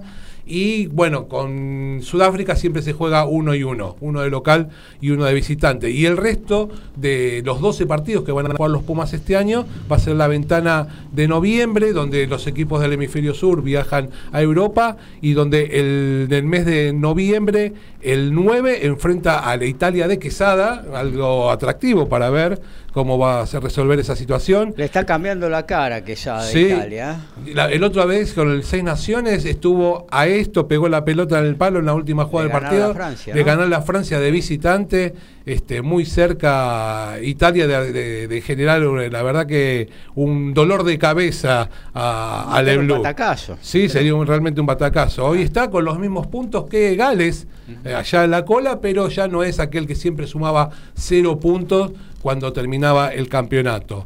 Eh, el segundo partido es el más duro de la gira para mí. El equipo más aceitado está derechísimo. El 16 de noviembre se juega frente a Irlanda. Este, que el año pasado, en el último partido de la gira que se hizo por Europa, nos metió 53 puntos y se cierra de vuelta con Francia, pero esta vez en, en Europa el día 23 de marzo. En esta convocatoria, bueno, muchos jugadores quedaron afuera. Ya creo que en la mayoría por edad, ya Crevi, por ejemplo, había dicho que terminado el Mundial no se iba más a poner más la celeste y blanca. Pero vos tenés, por ejemplo, jugadores como Imov, como Gómez Codela, como Tomás Cubeli, como Nico Sánchez, todos chicos, la verdad, chi- son chicos por- con respecto a nosotros, son más grandes que vos. Pero ya para... Si vos tenés expectativas para el próximo mundial, cuatro años más son jugadores Pero que, de, de- de esos que mencionaste, eh, Alfred, el único que fue titular mundial fue Gómez Codela, ¿o no? Sí, pero son, son jugadores de ya de treinta y pico de años, van a llegar con 36, 36, 37, 35, ¿no? claro, con lo cual yo creo que ya no llegarían eh, para el próximo mundial. Pero tenés algunos que, que no fueron convocados, vaya a saber, yo al- creo que con el tiempo van a ir a ser muchos más los convocados, como Rodríguez Gro, bueno, está jugando el Seven, pero Martín Bogado, que juega en los Highlanders en, en Nueva Zelanda. ¿Y a Moneta se le puede dar la posibilidad? Eh, yo no sé, viste, el, la- el rugby de 15 parece ser otro deporte con respecto Porque Isgro, también viene del Seven, ¿o no? Sí, Isgro viene en el 7 y de hecho jugó algún partido en el Mundial. Pero habría que probarlo, ¿no? Este, todo Igual va a ser después de los Olímpicos. Sí, se- sí, la los Olímpicos. del Seven está en los Olímpicos. No, y eh, hablando de eso, si querés pasamos ya a- al, al Seven. Eh, la verdad que lo que está pasando con los chicos del Seven es espectacular. Yo espero que no sea el techo, viste, que empiecen a bajar y que... Ellos dicen esto que sea- no, ¿eh? no, no. todavía. Vos sabés que yo lo escuchaba la otra vez a, a Rebol y al entrenador Gómez Cora, ¿no? Que eh, ellos cuando hablan, hablan de ciclo, ¿viste? No hablan de que. Porque dicen, uno no empieza a generar algo hoy y mañana tiene el éxito. Y la verdad que lo- los Pumas, siete hace siete, ocho años que vienen con el mismo entrenador. Y hablan de confianza, y la verdad que creo que esa es la palabra. Tienen una confianza este, extrema ya de, de- saber que, lo, que, que van a ganar. Eh, el entrenador decía, dice, cuando vos jugás, eh, eh, porque dice, la pelota no, no pesa lo mismo en el primer partido que en una semifinal. Y cuando vos te acostumbras a jugar semifinales contra equipos que no la juegan tan seguido, eso te marca una diferencia a lo mejor en el momento clave para generar un punto o para generar una diferencia. Imagínate que eh, los Pumas jugaron eh, cuatro torneos en lo que eh, se arrancó el- La temporada. la temporada, ganaron tres y en uno salieron subcampeones. De 80 puntos. Jugaron todas las finales. Jugaron exactamente, de 80 puntos obtuvieron 78. Esto sucedió tres veces eh, de, que un equipo gane tres circuitos seguidos.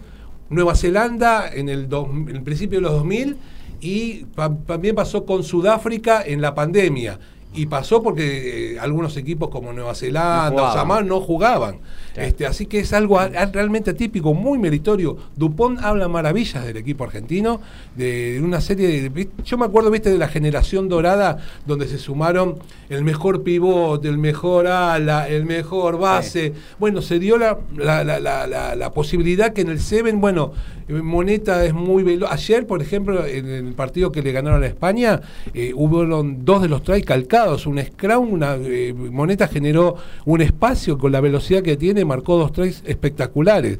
Un equipo argentino que la verdad está haciendo eh, liderando todas las estadísticas. Este, bueno, y ¿Cuánto está, ganó Argentina ayer? ganó 28 a 21 este, en un Ah, partido bastante sí, ajustado. Bastante ajustado y te iba a decir por qué, porque el partido terminó empatado en 14 al término del primer tiempo, eh, en un partido donde Argentina lo tenía totalmente dominado y en, en un abrir y cerrar de ojos, eh, España, eh, con la distracción de la defensa argentina, logró dos tries, este, que, pero la verdad realmente inesperados. Bajo tanteo, ¿no? Para un Seven o, o me No, parece ese es el. ¿Sí? ¿Sí? es lo habitual. Puede haber más, puede haber menos, pero el promedio son 30 puntos más o menos de un equipo que gana por partido. Bueno, este eh, se clasifican a lo que es la final de Madrid. La verdad que los Pumas están casi adentro, porque saliendo décimos en este torneo estarían adentro de, de la etapa final que se va a jugar, ya que, por ejemplo, el noveno hoy es Samoa, tiene 20 puntos, y así que con un décimo puesto Argentina estaría entre los ocho clasificados para Madrid, teniendo en cuenta que quedan Hong Kong el 5 y el 7 de abril, y Singapur el 3 y 5 de mayo, previo a jugar en la capital de España. La verdad que es impresionante lo de, lo de los números, 40, y- eh, tre- eh, 95 3 antes de Vancouver, con los cuatro de, de hoy están en 99, eh, 44 en contra. La verdad que espectacular lo del equipo argentino para remarcar y para soñar con una medalla en los próximos Juegos Olímpicos. Bueno, cerramos rapidito con Sí. Pumitas, dale. Dale, y los Pumitas, bueno, estuvieron este, eh, eh, preparándose para lo que es eh, este año. que Tienen Rugby Championship. tienen. Rugby Championship BB20 que por primera vez van a jugar, así que Álvaro Galindo estuvo en una concentración donde jugaron un partido amistoso frente a Pampas que tuvieron fecha libre, en donde tuvieron, donde bueno, perdieron, tuvieron la, eh, con árbitro y con todo, pero jugaron dos tiempos de 20, perdieron 3-3 a 0, ni siquiera estuvieron en cuenta mucho más que eso, pero bueno, tuvieron la posibilidad de moverse, a diferencia de la concentración de Córdoba, que había sido más eh, inspirado en lo físico, ahora fueron más sobre lo que tenía que ver con el juego, en, cuestiones de ataque, de defensa, con la presencia de Felipe Contempomi en el entrenamiento, así que el próximo partido, el 6, van a jugar frente al Casi y bueno, todo orientado a lo que va a ser eh, este año donde van a jugar el, el M20 en el mes de abril en la ciudad de Gold Coast en Australia y en junio y julio el campeonato mundial nuevamente en Sudáfrica. Muy bien, muchas gracias Alfredo González. Se nos viene la agenda, el habitual en cada uno de los programas sabatinos de Código Deportivo, luego del separador, ¿eh? quédese, anote, agenda, todo lo que puede ver en deportes este fin de semana. Todos los deportes. En un solo programa. Código Deportivo.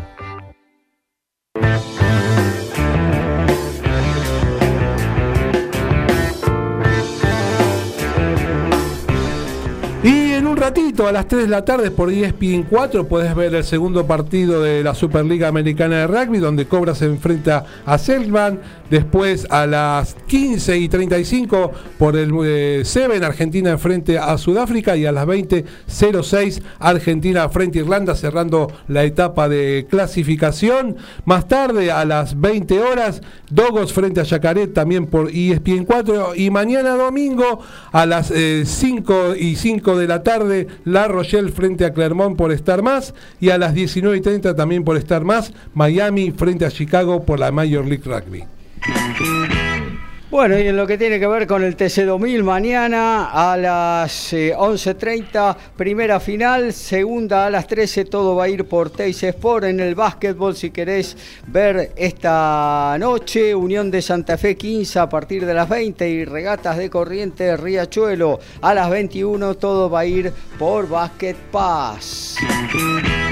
En este mismo momento podés ver la final de Dubai, saca Bubli 15-30, 4-5 en el primer set. Se puede ver por Star Plus.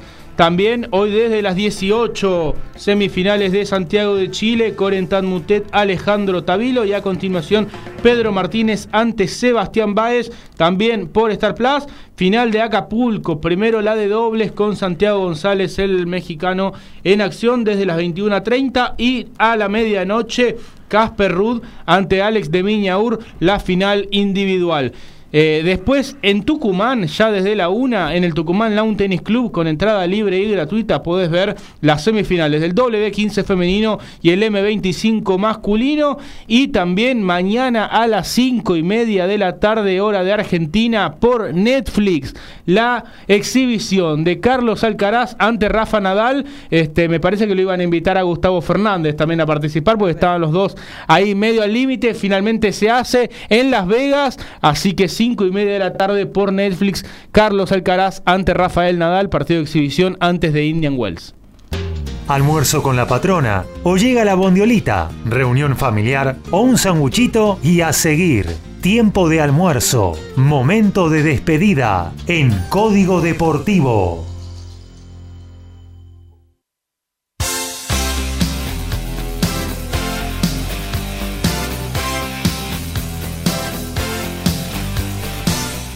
Y se nos va la 274 de Código Deportivo. Gracias a Virginia por comunicarse. Felicitaciones para todo el equipo, en especial para mi hijo Lautaro. Éxitos en la nueva etapa. También le decíamos lo mismo.